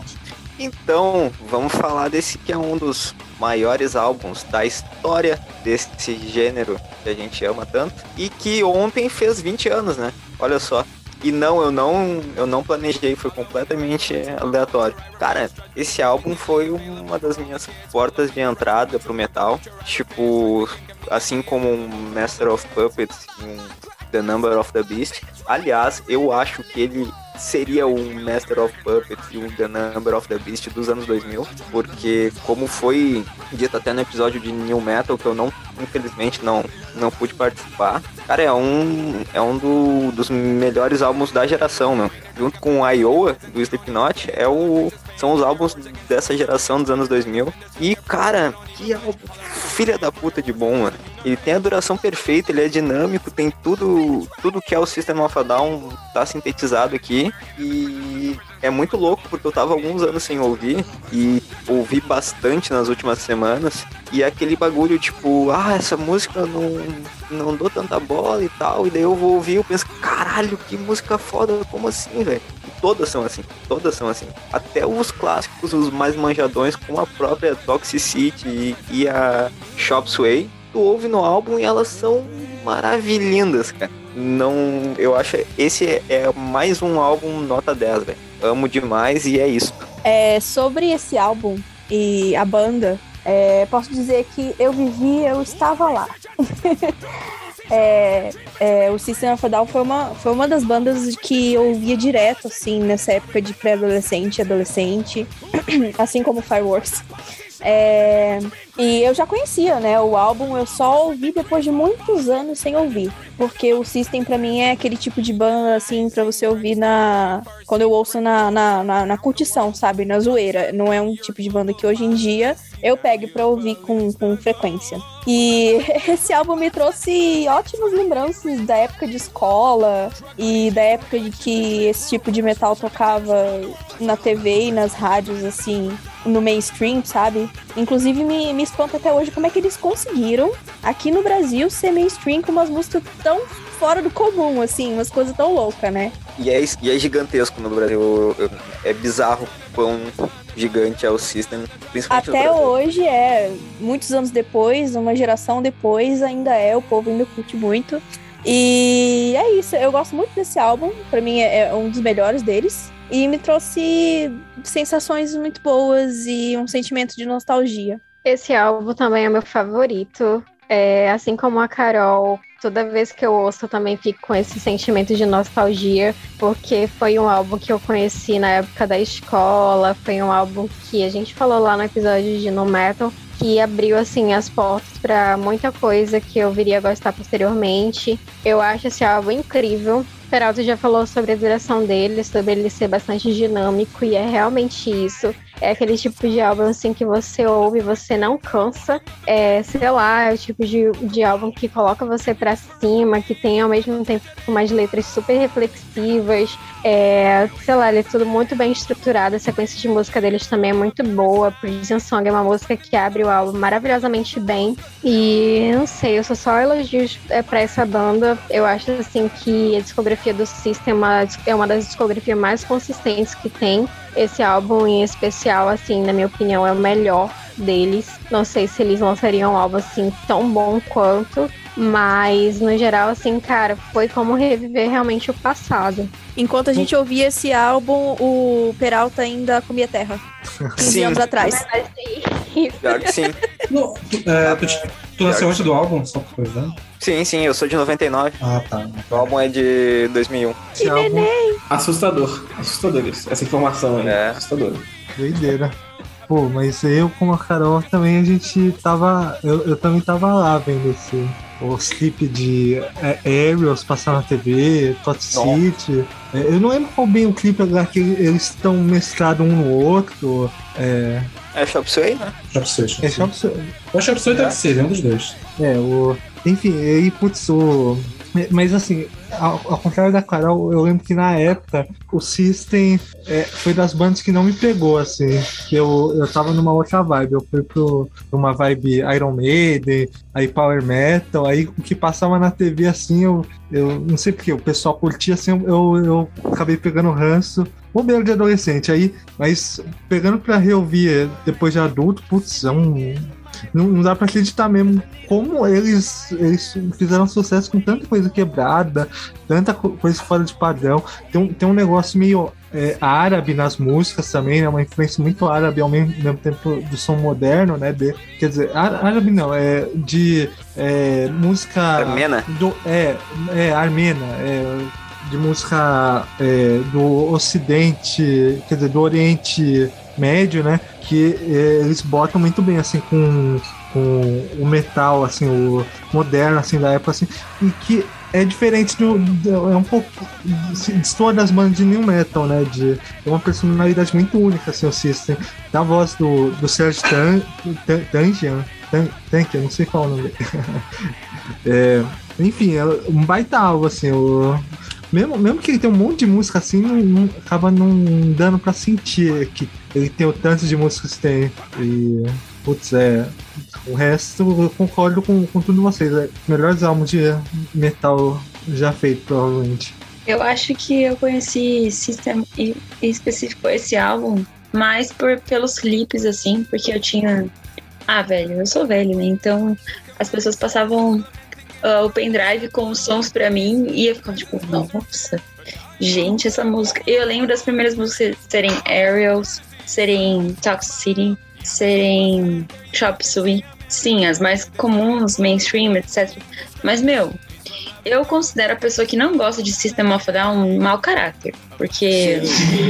Porque não é possível, velho. Você, tipo, não escutar, você tá. Bom, você não é do metal, você não é do rock, mas se escutar e não achar da hora, você tem problemas. Tem problemas. e então, sei lá, alguma coisa desse álbum, se você é um humano, você tem que gostar, velho. E eu acho que, que são camadas, assim. Você primeiro escuta o som e fala, meu, que som da hora. Depois escuta as letras e fica, uau. Depois, se se você entende o, con- o contexto que os caras estão inseridos, o que, que eles lutam a favor, o que, que eles lutam contra, é, é muito. Eu acho que é uma banda pra você conhecer em camadas, mas esse álbum específico, eu acho que cada vez que eu escuto eu tenho uma sensação diferente. E nenhuma delas diverge do tipo, quanto o Sistema Down é uma banda foda. E eu acho que sempre vai ser. Eu acho que olhando pra esse álbum, olhando pros outros, pelas músicas que eu tenho como favoritas, é uma banda que sempre vai ser top, independente de onde eles. Ô, Eu acho. Kati, e assim, complementando o que tu disse, o que eu acho mais bacana é que muita coisa des- dessa cena em que o System surgiu acabou ficando meio datado, assim. Tu ouve hoje em dia e tu pensa, pô, que Sim, troço meio de adolescente, que troço anos Total. 2000. E tu ouve o Toxicity, cara, parece que foi um álbum lançado esse ano, assim, sabe? Ele é exato. continua sendo disruptivo, assim, sabe? Ele continua sendo original. Se tu. Ah, não existiu o System of a Down, é uma banda formada em 2015. Tu ouve Sim. hoje em dia e tu pensa, caralho, mano. Sabe? Apesar da gente saber que esse- ano que ela foi formada, quando, de Sim. circunstâncias e tal, tipo, ela não era tada. Isso é, sei lá, pra mim é excepcional numa banda. Nem- Nem todas conseguem, eu acho que, tipo, são raros que conseguem, na verdade. System of a Down, né, cara? Pra mim, System of a Down, é, é- eu também sou da, da safra da Carol, da, Carol, da Carol e da Kátia, né, assim, de velhotes e tal, né? É, então a gente conheceu os System Down na época, né, com clipes icônicos, assim, do, do System. Mas eu nunca parei pra ouvir um álbum inteiro dele. E eu não sei porquê, porque eu sempre gostei bastante de System, mas eu nunca tinha parado pra ouvir um álbum inteiro. E caralho, que puta álbum do caralho. É, a Gabi já falou em outros momentos aqui da, da- do podcast, em outros episódios, que ela acha as quatro primeiras músicas uma sequência perfeita. E eu acho do caralho, assim, um- uma perfeita incrível. Tipo, começar com meio segundo de música já tem um ri, um, ri, um puta de uma do, do Prison Song. E até Jet Pilot, assim, eu acho muito foda, eu acho muito cabuloso. E as letras, cara, puta, é, é- é tanto one-liners bom, sabe? Tipo assim, tem cada letras, frases incríveis em, em todas as letras, que eu fico, caralho, olha, os caras estavam muito inspirados liricamente, cara. E não só liricamente, em tudo, assim, tipo, é- as músicas são totalmente malucas e todas cabem muito bem, assim, cara, todas estão coesas, mesmo, mesmo sendo todas malucas. E aquela. Na, na Dear Dance ele fala. You can't be neutral in a moving train. É muito bom isso, cara. Puta que pariu. Muito bom, muito, muito bom. E é isso, cara. Assim, algo incrível. Eu amei conhecer músicas que eu não conhecia. Eu não conhecia Needles nem Dear Dance. por Puta, pura preguiça. E eu também nunca tinha parado pra ouvir Forest. E puta que pariu, que música do caralho. E é isso. Já começa a dizer. Subestimadaça. Não, Forest mim é-. Forest é a música do álbum, cara. Eu amo essa música assim. Eu tava ouvindo ela a semana toda, praticamente. É, cara, assim, eu não vou repetir o que você ia falar, né? Sei lá, babá, velhão, babá, babá, tipo, adolescência, ensino médio, sei lá. Eu tô aí também nesse rolê. Mas assim, eu acho que tem um rolê que eu acho muito importante, que é a questão do que a gente até falou no, no rolê do, do episódio de Young Metal, que meio que o Sister foi o sucessor espiritual do Rage Against the Machine, na questão lírica e questão social e tal. Eu acho muito interessante as letras. Eu concordo com o Lucas falou com a abertura lá do álbum, só que eu não acho a Dead Father foi uma música tão legal assim. Eu acho que ela é um pouco abaixo do que as outras três. Mas ainda assim, é um puta álbum. É um álbum que sabe, tem que, quase 14, 15 músicas e não tem uma música ruim. Tipo, como que pode? Eu amo. É, não é meu favorito, só não é meu favorito do System porque eu acho o Hypnotize, assim, tipo, a maluquice dele me, me agrada um pouco mais. Mas tá lá pau a pau pra mim. Então, puta álbum. É. É, as mensagens que foram escritas 20, 20 anos atrás ainda meio que se encaixam hoje em dia, porque aparentemente nada mudou, né? E é incrível. tá só piorando. Pois é, né? É muito louco, né? Que, tipo assim, há 20 anos atrás, é, fazia que, 16 anos que tinha lançado a, a Guerra às Drogas. Tipo, a Guerra às Drogas americana, né? Que fizeram. E na, nesse álbum ele fala, tem uma letra que ele fala, tipo, é. Now you. Beatles. É, Beatles ele, ele fala Drugs the new uh, global policy, now you police the globe. Não, é, é na apresentação né?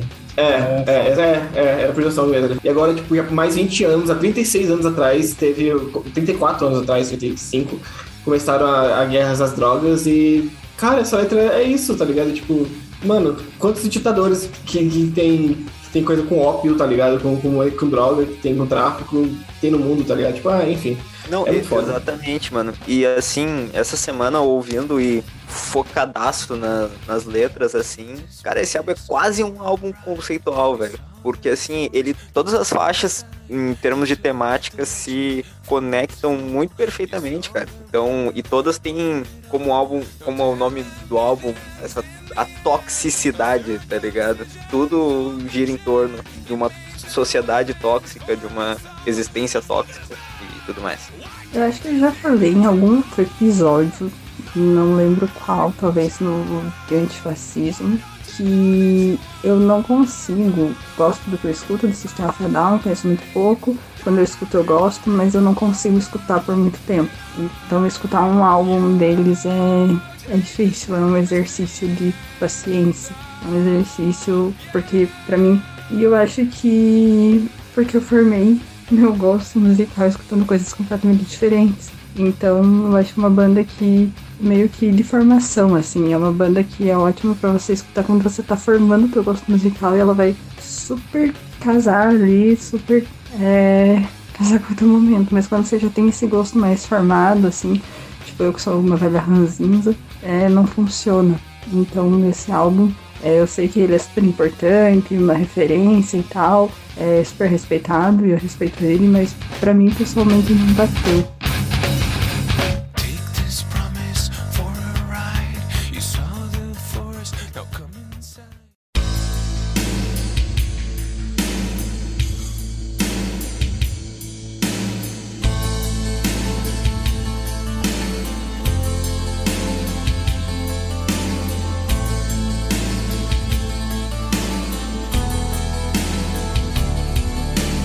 Vamos para o penúltimo álbum da noite. Nós temos a banda Theatre of Tragedy com o álbum Aedes, escolha da Jade. Cara, já que a gente estava falando de rolê de adolescência, preciso falar que esse é um dos principais álbuns que marcaram a minha adolescência. Logo quando eu comecei a ouvir rock, metal e tudo mais, esse foi assim um dos primeiros do metal gótico que eu ouvi porque, né, eu já era admiradora do, desse estilo e tudo mais, e não tem como gostar de música que seja assim com referências góticas e não falar dessa banda. Então, para mim, esse é eu não diria nem que é o meu álbum favorito, porque para mim fica meio difícil de escolher entre os três primeiros, mas eu escolhi esse pelo conceito dele de ser assim praticamente quase conceitual, né? Ele, todas as faixas são nomes de mulheres importantes, seja dentro da mitologia grega, seja é, dentro de clássicos de contos alemães, enfim.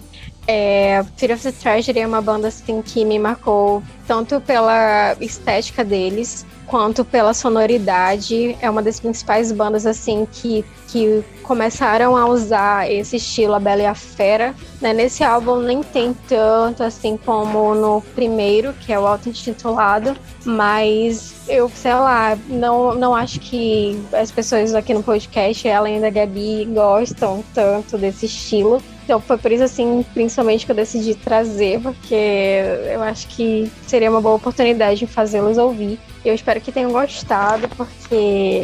É, gente, eu vou chorar, sério, se vocês não gostaram, porque eu acho esse álbum assim incrível em todos os aspectos possíveis, então eu tô aberta aqui aos comentários de vocês. Estou aberta, mas chorarei se caso não gostasse. Exatamente. é, então, eu já conhecia a banda de nome, eu já sabia que era uma das bandas mais icônicas, assim, desse estilo, né? Desse metal mais gótico e tal. Só que eu nunca tinha parado pra ouvir, nunca tinha tido a curiosidade de procurar e, e ouvir. E essa foi uma oportunidade, né, pra conhecer a banda. E assim como o álbum da Kat, eu tive sentimentos muito é, divergentes ao mesmo tempo. É, porque eu gosto muito, todo mundo sabe que eu gosto muito da mistura do, do vocal feminino com masculino, estilo A Bela e a Fera. Só que nesse álbum eu achei um pouco cansativo demais. E eu não curti muito a voz do, do cara, do, do vocalista. É, eu gostei muito mais das partes em que a, a, a moça, que eu não, não sei quem é, é, cantava sozinha. Achei que encaixava muito mais. É a Liv Christine. Ah, do Liv Eyes. Ah, tá, eu conheço. É, eu não tinha reconhecido ela... a voz dela. É, porque esse é o último álbum com ela. Depois ela saiu, foi pra essa banda, e aí teve os rolê lá, e aí ela saiu também. Inclusive, eu esqueci de falar, mas esse é meio que o último álbum da banda, assim, nesse estilo. Porque a partir daí, é, além é, de ter mudado a formação original da banda, é, a banda começou a pegar muito coisa assim de metal industrial, teve algumas coisas assim né, no estilo de Depeche Mode, começaram a inserir. E aí, assim, mudou drasticamente o, o gênero e para mim não ficou tão bom. Eu sou raiz, curto bem mais o, os três álbuns iniciais. É, então, é, eu tive esses sentimentos conflitantes porque algumas partes eu, eu tava gostando e outras entrava o vocal e eu já não gostava tanto. E foi um álbum que me conquistou pelo, pelo, pelo tempo, porque eu comecei não curtindo muito, mas depois lá pro meado do álbum eu fui acostumando e, e, e gostando. É, não é muito meu estilo, né? Mas eu achei um bom álbum. Achei ok. Assim, eu concordo com a Carol quanto ao lance de ser cansativo. Essa, esse recurso, assim, sabe? E acabou sendo meio arrastado demais para mim. E pá, não sei, alguma coisa não não bateu na primeira ouvida. Eu tenho que ouvir de novo. Eu comecei a ouvir antes da gravação, mas não deu tempo. E juro que eu vou dar um, eu não vou falar mal porque eu tenho que dar uma outra chance. Mas a primeira impressão não acho que não é o meu meu som. Eu acho que esse álbum realmente é para quem já curte assim o gênero. Tipo, para quem não conhece muito, principalmente assim, essas raízes do metal gótico, principalmente da Noruega, é, vai ter realmente dificuldade em curtir esse álbum, principalmente por conta de ser praticamente todo essa esse contraste, né, de vocal. Eu acho que para mim assim que já ouço há muito tempo, soa maravilhosamente bem. Mas para quem não tem esse costume de ouvir, pode soar é, estranho, cansativo. Eu acho que é uma questão de costume mesmo, gosto, né, também. Aliás, eu esqueci de falar uma coisa. É, em alguns trechos eu achei que lembrou muito o The Gathering e a, e a voz da Neck. Eu sei que o The Gathering veio depois, né? Dessa banda. Ou é tudo do mesmo, da mesma época, não sei. Mesmo, Mas enfim, é, alguns trechos me lembraram bastante. Mais ou menos a mesma época, né? Eu acho. E assim, o que eu achei do álbum foi mais ou menos o que o Perato falou também. Tipo assim, eu acho que eu, eu, também nunca tinha parado pra ouvir um álbum gótico, de um rock gótico, assim, sabe? Uma coisa mais gótica tal mesmo. Uh, o mais gótico que eu fui foi o Type Negative, mas é só pela. sei lá, não sei. Só, só pelo Peter Steele mesmo. E, e, e é o mais fundo que foi. Uh, então eu nunca tinha ouvido uma parada tão gótica assim. E a primeira vez que eu ouvi, eu fiquei tipo meio estranho. Eu não sei se eu vou gostar. É, Eu não gostei tanto das primeiras duas músicas, apesar que eu sei que elas são, acho que talvez uma das mais famosas do álbum. Mas depois também comecei a gostar muito das músicas. E eu acho que o, as que eu mais gostei foram as três do meio ali, assim, tipo, a, a Old, a, a, eu não sei qual eu falo isso. A Old, Siren Venus, assim, foi, foi, a que eu mais gostei. Gostei, acho, eu achei do caralho. Ah, acho que a. Não, não- não lembro agora, mas acho que também gostei da Poupea, alguma coisa assim. Enfim. É, achei- mas achei legal, eu, eu não tive problema tanto com o vocal masculino, eu- mas eu gostei realmente mais do vocal feminino. Eu achei, achei o vocal feminino muito mais atraente pra, pra- para o estilo. Apesar que essa música Old é, é basicamente só o vocal masculino, eu acho, acho que ela foi minha preferida do álbum. Eu achei bem, bem legalzinha, bem pesadinha, bem climática, assim. É, mas é isso, foi, foi interessante ouvir o álbum. Eu, eu, eu tô ainda. Eu gostei, mas foi interessante, sabe? Tipo assim, não foi tipo, caraca, a melhor coisa do mundo que eu já ouvi, mas também não, não detestei. Foi só interessante. Eu quero. Eu, eu preciso ouvir mais é, do, do gênero, porque eu realmente não estou acostumado com o gótico mais true gótico, assim, sabe? Eu, eu- eu achei interessante. Esse álbum ele tem mais duas faixas bônus, que é a Samantha e a Vígaro, mas não, não tá no Spotify. Mas se vocês não, não curtiram o álbum, então nem adianta dizer que tem faixa bônus, né? Porque Não, eu com certeza vou ouvir mais esse álbum e eu, eu ouvir mais a banda. Eu, eu, eu nem sabia que existia essa banda, então eu preciso conhecer mais. Esse álbum, é, eu, tô quase na na mesma vibe. Então, esse álbum, ele, eu achei ele interessante, é, mas é, eu acho que eu talvez curtiria mais esse álbum se eu tivesse num mood, assim, num, num, num clima pra. É, num dia pra ouvir gótico, assim, aí talvez não acabam não me pegando tanto porque eu não tô tão, tão no momento, assim, de, de ouvir gothic metal e tal, mas eu achei interessante que me remeteu um pouquinho é, algumas músicas, agora não vou lembrar o nome de quais, é, um pouquinho até o, o Anatema lá no Anatema lá na fase gótica, é, lá no comecinho, quer dizer, no, mais, quase no comecinho de carreira. Eu, enfim, eu achei interessante o álbum, eu- mas eu deixaria ele encostado assim num, para um momento certo, assim, porque agora eu não, não, não estaria dando devido valor. A Kátia ainda tá entre nós? Não sei. Sei que eu quero falar que realmente eu preciso de um mood e, e esse calor que tá fazendo, esse inferno de Brasil, deixa um mood difícil de chegar, sabe? Tipo assim, uma música de ouvir no friozinho e tal, um dia nublado, aí eu saio na rua, 33 graus, o sol torando, eu fico, ah, mano, não, não dá, é difícil. Olha aí, aqui em Manaus deu uma chuva nas últimas semanas, então talvez tenha ajudado. Não sei. É, cara, eu acho que eu já tinha comentado alguns episódios atrás, acho que foi na cena holandesa, que eu acho que eu tô tendo uma fase gótica tardia, porque eu já tinha ouvido algumas coisas um tempo atrás do Tristan e do The Sin of the Beloved, Beloved, e eu tinha gostado bastante. E foi a mesma coisa com o, o Theatre of Tragedy, eu achei muito da hora a pegada que é gótico, mas o gótico tem muita coisa de Doom também, né? Essa coisa mais carregada e tal. Gostei muito dos vocais, principalmente da Liv, que eu já conhecia, principalmente das contribuições que ela tem com o Pedal of Filth, mas eu já tinha ouvido ouvido umas coisas de visuais também. E foi bom ver ela, ah, tipo, no trabalho meio que foi o inicial dela. É, na questão de instrumental, eu gosto muito do teclado, eu gosto muito da bateria, principalmente a caixa, é, tipo, uma caixa que ecoa. Cara, ele quase não usa muito, mas quando ele usa, dá uma ecoada assim que tipo, dá pra sentir, tipo, ó, que ele tava com ódio quando ele bateu aquela, aquela caixa. E acho que no geral eu curti bastante. É um álbum com certeza eu vou ouvir mais e eu pretendo pegar a discografia da banda, porque eu tô redescobrindo né, o mundo gótico. É, junto com o Doom, né? Eu, tô, eu, eu entrei nessa fase triste agora, nessa fase da minha vida, né? Então tô pegando muita coisa de Doom e gótico pra ouvir. E foi muito bem, bem interessante pegar esse álbum. Que eu já ouvia falar há muito tempo, né? Só tinha é, essas bandas que eu sempre ouvi falar, mas nunca tinha pego pra ouvir. E descobri e gostei, então é isso. Estou me descobrindo o gótico de 2021 e vamos, vamos lá, puta álbum. É, acho que só É. pra dar um complemento que eu esqueci de falar, cara, eu amei as músicas Angelique, Siren e Venus. Puta. O álbum que a Jade indicou foi o que eu mais gostei, porque eu tô muito nessa vibe metal final anos 90, começo dos anos 2000 aí, é, com músicas que parecem trilha sonora de filme de vampiro de baixo orçamento. Porque, nossa, eu tenho escutado muito música desse tipo, então além de esse álbum, isso super casou com o que eu tô curtindo ouvir. E é muito bom, né? É muito.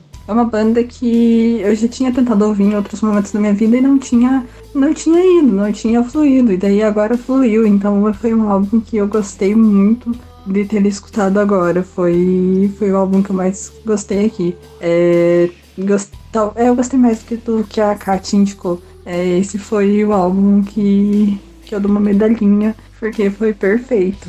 Ah, é, então, gente, eu já vim preparada, né, pra sofrer aqui com as opiniões de vocês, porque vivemos em uma democracia, infelizmente. Então, eu, eu acho assim que, é, sei lá, eu bem o que o Takeo falou, precisa de um mood realmente, mas para mim esse é um dos álbuns incríveis, assim, é um álbum que me marcou em muitos momentos, é um álbum que eu sempre tô reouvindo, tem a música Vênus, que é uma música maravilhosa, toda encantada, toda cantada em latim. As letras são muito bonitas também. Eu gosto desse, dessa coisa que eles faziam, assim, de escrever com o inglês, assim, meio que medieval e tudo mais. Então, para mim, é uma das bandas da minha vida. E esse álbum é incrível. E é uma pena que vocês não souberam apreciar. Mas vida que segue. Culpe, culpe o clima. O problema é o clima, não, foi a gente. Pois é, gente, pois é. Não é que a gente odiou, não. Eu tô, a gente achou legal o álbum. Só tem um clima certo e, tá, e é uma coisa nova pra mim. Legal é uma, para- é uma palavra meio forte. Não, eu achei Não, legal. vamos se precipitar. Eu achei legal, Assim, eu achei é, legal. achei ok. Eu queria ter ouvido esse álbum um mês atrás que tava fazendo um frio do cacete aqui em São Paulo. Ah, eu acho que eu ia absorver melhor.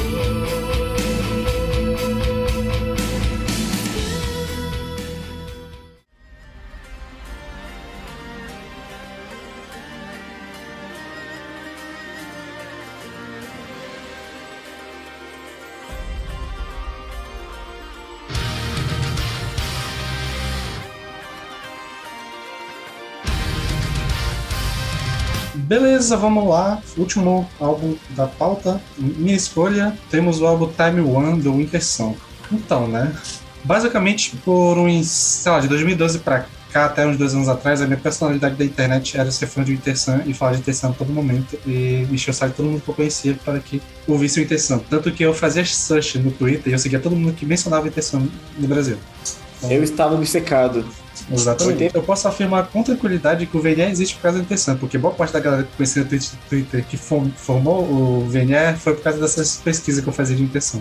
Então tem, um- tem uma relação aí. É, cara, o... eu escolhi esse álbum, mas eu poderia ter escolhido o primeiro também, mas eu escolhi esse porque a gente já tinha feito react no canal, né? Das três faixas. Ainda não saiu uma, mas a gente fez. É, então, meio que a galera, boa parte que acompanha o React já conhecia, então ia ser mais fácil de falar. E assim, pra mim ele é um álbum diferente do primeiro. O primeiro ele tinha uma, bem mais, uma pegada bem mais pesada, bem mais pro lado do Melodef, uma pegada ainda meio encífero que o Yari trouxe quando saiu da banda. Nesse álbum ele é bem mais me megalomaníaco, eu diria. Não é à toa que, pra quem não sabe, esse álbum foi lançado em 2012, mas ele começou a ser gravado em 2006. Ele demorou seis anos para ser produzido, porque o Yari é uma pessoa megalomaníaca e não existiam computadores na época que conseguiam rodar o que ele queria no álbum. Porque, tipo, a primeira faixa, que é a Sons of Stars, ela tem 12 200 camadas de instrumentos.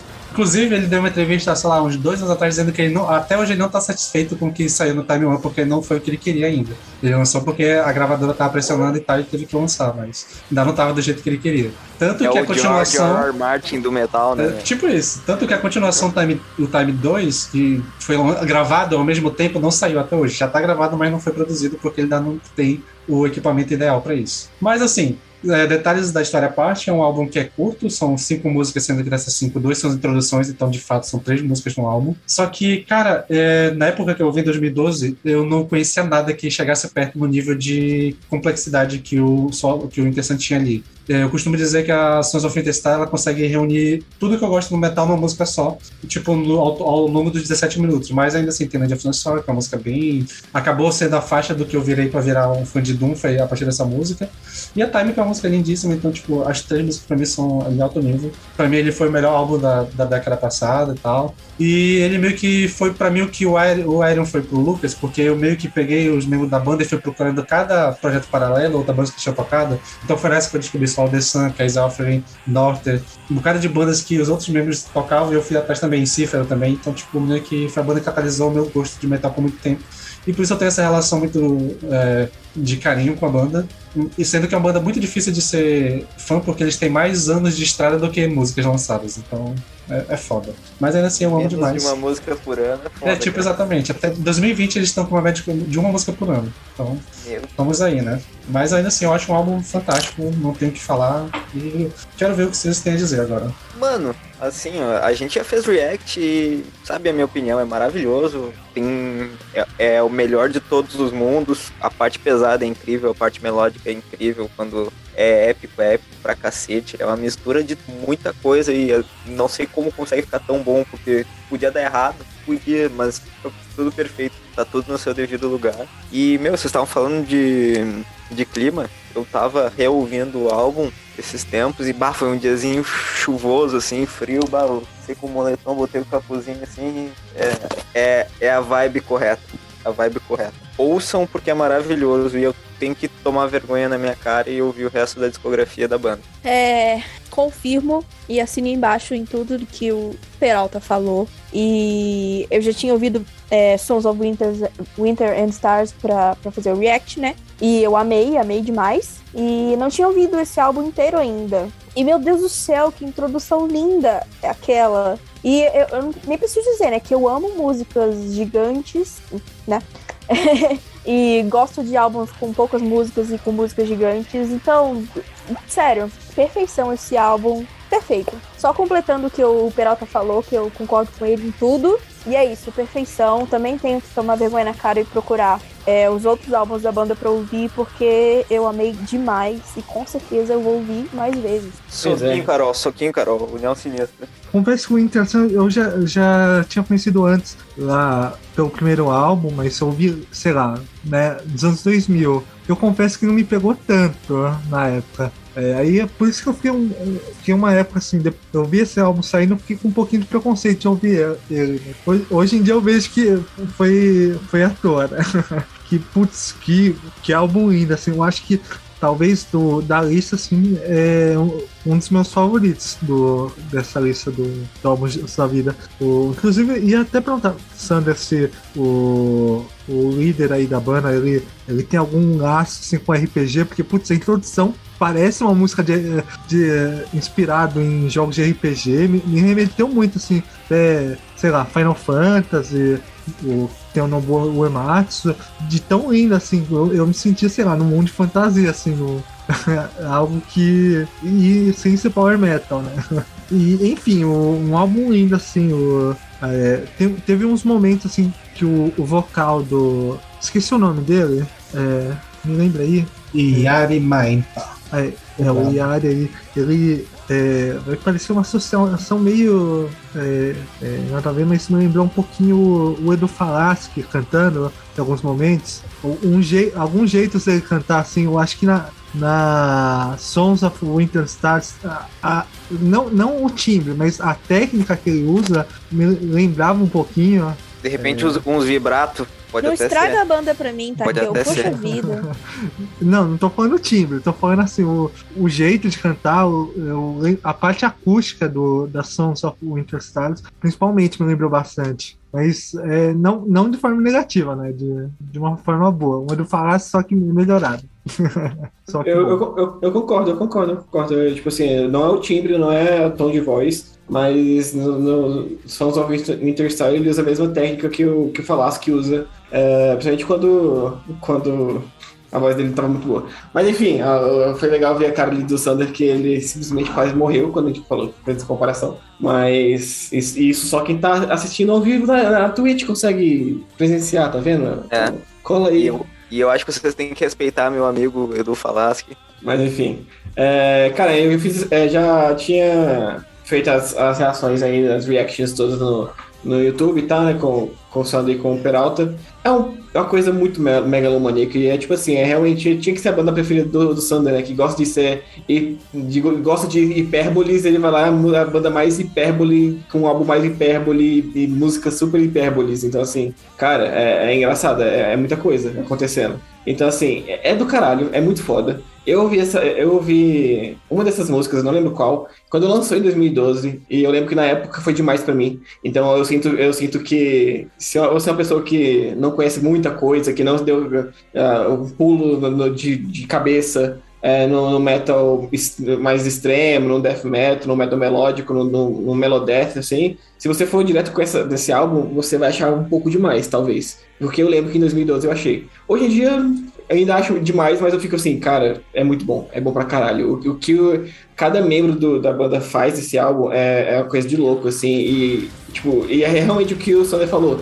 Tem um, uma música, tem 13 minutos, e nessa música tem, sei lá, 20 passagens de metal diferente, assim, tem o momento do metal, tem a parte super metal sinfônico, tem a power metal, aí tem um vocal mais doom, aí depois tem um vocal mais escaralhado, então é muito bom, é muito da hora, tem muita coisa você pode gostar na, na, na banda, sabe? É bem, é bem megalomaníaco pra caralho mesmo. Uh, e é isso, cara, a voz do Yari é coisa de louco, assim, o que ele consegue fazer com a, com a voz dele é, é muito foda, é, é, incrível. Um detalhe, né, que ele perdeu boa parte do pulmão na época que ele teve tuberculose no exército, então ele já tá cantando, o que ele canta, ele canta com, tendo um déficit de respiração. Caramba. É. Caramba, imagina se ele tivesse o pulmão normal, né? Ah, e eu queria só acrescentar uma coisinha também, que o formato do, do. Ele é bem curtinho, me lembrou um pouquinho os álbuns de, de progressivo dos 70, o formato dele. Me lembrou bastante. Eu acho que, pô, se Eu também Nossa. achei isso. fosse falar assim do formato de LP, seria. Esse álbum seria perfeito, assim, pô. Já eu acho que essa questão do exagero, do intenção nesse álbum é justamente o defeito dele. Eu acho ele extremamente cansativo. Eu não vejo assim necessidade de duas músicas instrumental em um álbum de cinco músicas de só 40 minutos. Então eu acho que é firulado demais assim. Tem umas partes que é muito metal Disney que eu fico, caralho, o que, que tá acontecendo? É, sei lá, dessa, des- dessas cinco músicas aqui, a que eu mais gostei foi a que eu já conheço já faz um tempo, que é a Land of Snow and Sorrow.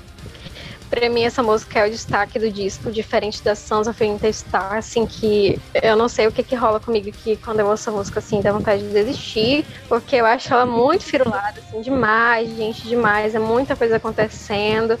Eu acho cansativo pra caramba.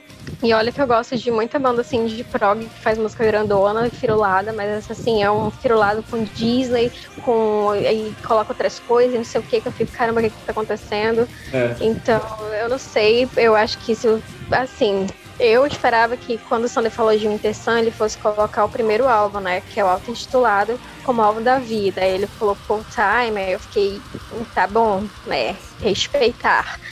Então, sei lá, gente, eu não sei. Pra É mim, é isso. aquele tipo que eu entro, ouço a Land of Snow and Sorrow e saio e fico meses sem ouvir, vivo tranquilamente, bem, sem vontade de ouvir mais nada. Vocês Aproveitando que vocês isso, dois né? estão no mesmo ambiente agora, eu queria tanto ver vocês trocando uns socos ao vivo. Você, você- vocês combinaram isso, né? Não é possível. O, o Sander tá desolado, né? O Sander tá desolado, cara. Não, não, na verdade, já tinha falado isso pra ele. Sim, sim, essa, essa discussão a gente já teve. Inclusive, é, até falei pra ela que tava a falar sobre, porque meio que vai representar a principal crítica que existe sobre intenção no geral. Eu já vi muita gente, principalmente amigo meu próximo, falando, principalmente da Sons of the Stars, que ela representa o lance do Megalomania, que tem muita coisa acontecendo ao mesmo tempo. E, tipo, a gente até falou durante o React que tem tanta coisa acontecendo que a gente não conseguiu ouvir o baixo direito da música. Uhum. Então, eu entendo que existe esse lance da megalomania. Afinal, tem 200 camadas de áudio ali. Então, tipo, realmente é muita coisa. E, assim, eu acho que se eu fosse. Hoje em dia, talvez, com o meu gosto atual, eu acho que eu prefiro o primeiro. Porque. eu- é, é, é outra parada, tipo, é, é curioso, mas o Time One foi muito importante, assim, no nível de importância de álbum da vida, da, da proposta do episódio, ele foi muito marcante pra mim naquela época, ele trouxe muita coisa. Mas eu prefiro o primeiro por causa de, tipo, hoje eu tô um pouco mais pesado e ele mais pesado. Mas ainda assim, eu amo, eu acho que faz sentido essas críticas, porque o, o Yara é maluco, bicho, não tem como. Ele, Ah, ele, ele, tá- ele já tem uma música que é a Way of a Fire, que é do Time 2, que ele já toca ela ao vivo desde 2013 e nunca saiu uma versão de estúdio dela. Então, tipo. Que? é, é, é, é uma pessoa curiosa de ser fã, assim. É, Ô, ô Sander, uma coisa, só uma, uma crítica, assim, porra, 200 camadas de áudio, meu, e não, não deixaram uma por baixo, velho. Porra, um, um, umazinha, é, Pô, é. deixava umas 10 lá por baixo só pra Ah. dar um. Dá uma moral pro baixista, né, velho? Que é puta baixista, inclusive, né? A, a curiosidade é que hoje em dia metade do Inter Santa na Twitch, né? Que o, Kai Rato e o Yuka Costa não estão lá. E. O homem sugador de Né, talentos. Ele só, não- ele só não pega o Yari pra ser guitarrista porque eu acho que a personagem do- dos dois não vai conseguir conviver no mesmo espaço. Mas Imagina, imagina que horrível. É, não. É, é muito Esse aí ego pra uma sala só. Se o Nightwish pega ele, aí não vai lançar álbum nunca mais, né? Vai falir a Disney. Ô, ô Takeo, mas assim, ó, e isso. E qual que é o lado ruim do, do Nightwish não lançar álbum nunca mais? eu tô tentando, tentando procurar. Olha, infelizmente, atualmente eu tenho que concordar. E me dói no coração ter que Só concordar. vantagens, meu. Só vantagens.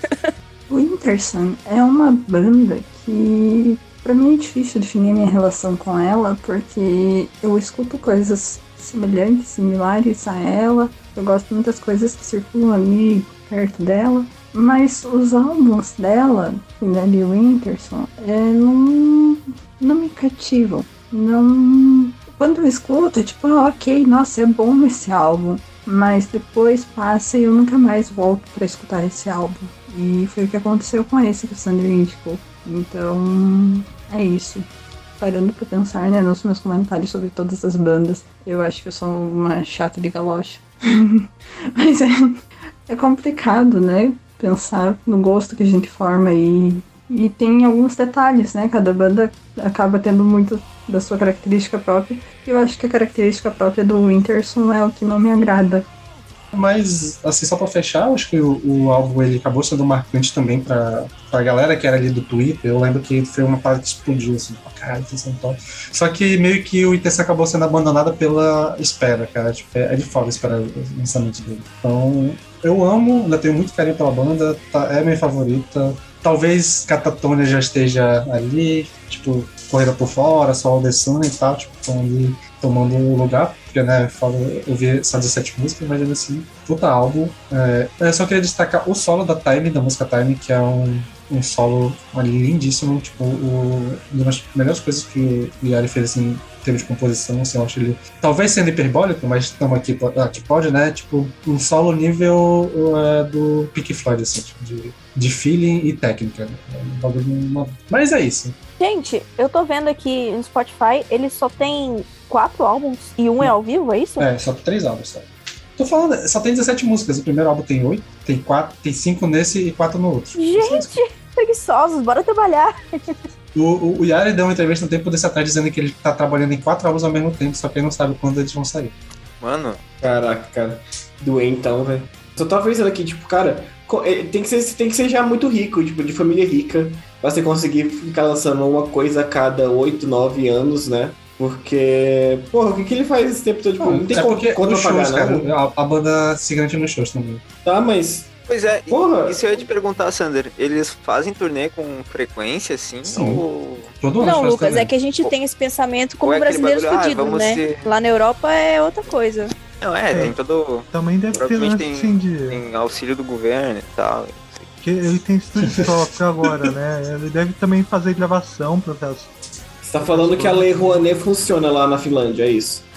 É Bolsa Banda. Bolsa É, Família. Beleza, Não, é, beleza. é, realmente, o, eles fazem muita turnê. Tipo, eles estão tocando nos Estados Unidos quase todo ano, então, e nunca vieram pro Brasil. Eu sonho, eu, tipo, eu prometi pra mim mesmo, quando eles vieram a primeira vez no Brasil, eu vou pro show, não importa onde seja. Só que eles não ajudam nisso.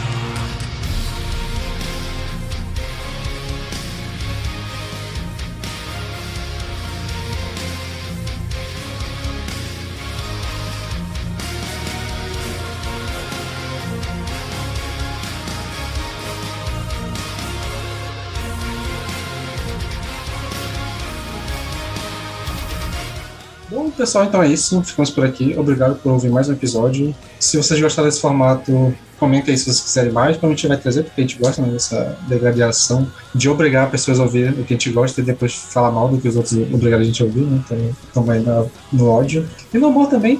É, é- isso é a gente. É, lembrando de quem quiser ter um contato mais próximo com a gente, chega lá no nosso grupo do Discord, a gente está tentando criar um espaço pra, de boa pra gente confraternizar e tal. Lembra de seguir a gente na Twitch se vocês quiserem ver os detalhes da gravações que não dá pra passar no áudio. E também nas redes sociais BVR Podcast, chega tudo lá. E é isso, até semana que vem. E fiquem com a música Blood Flower da banda Draconian.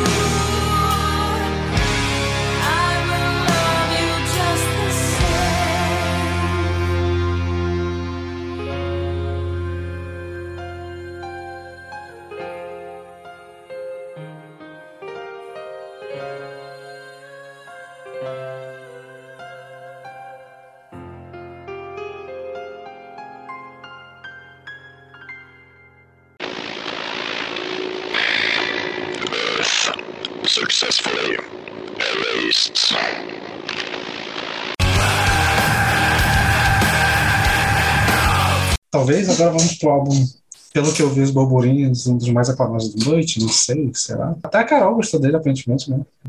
Não se ofenda com até a Carol, tá? Até a Carol. Mano, As, as entrelinhas, né? Sério. As entrelinhas foram Só muda de falar, tá?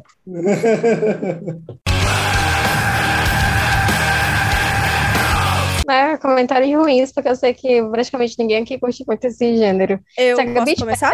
Pode. É, então, eu Por só falar em conhecia- comentários ruins, posso começar, Carol? Vai descascar Não, eu já tava querendo falar antes, não, não, não tinha nada a ver, juro.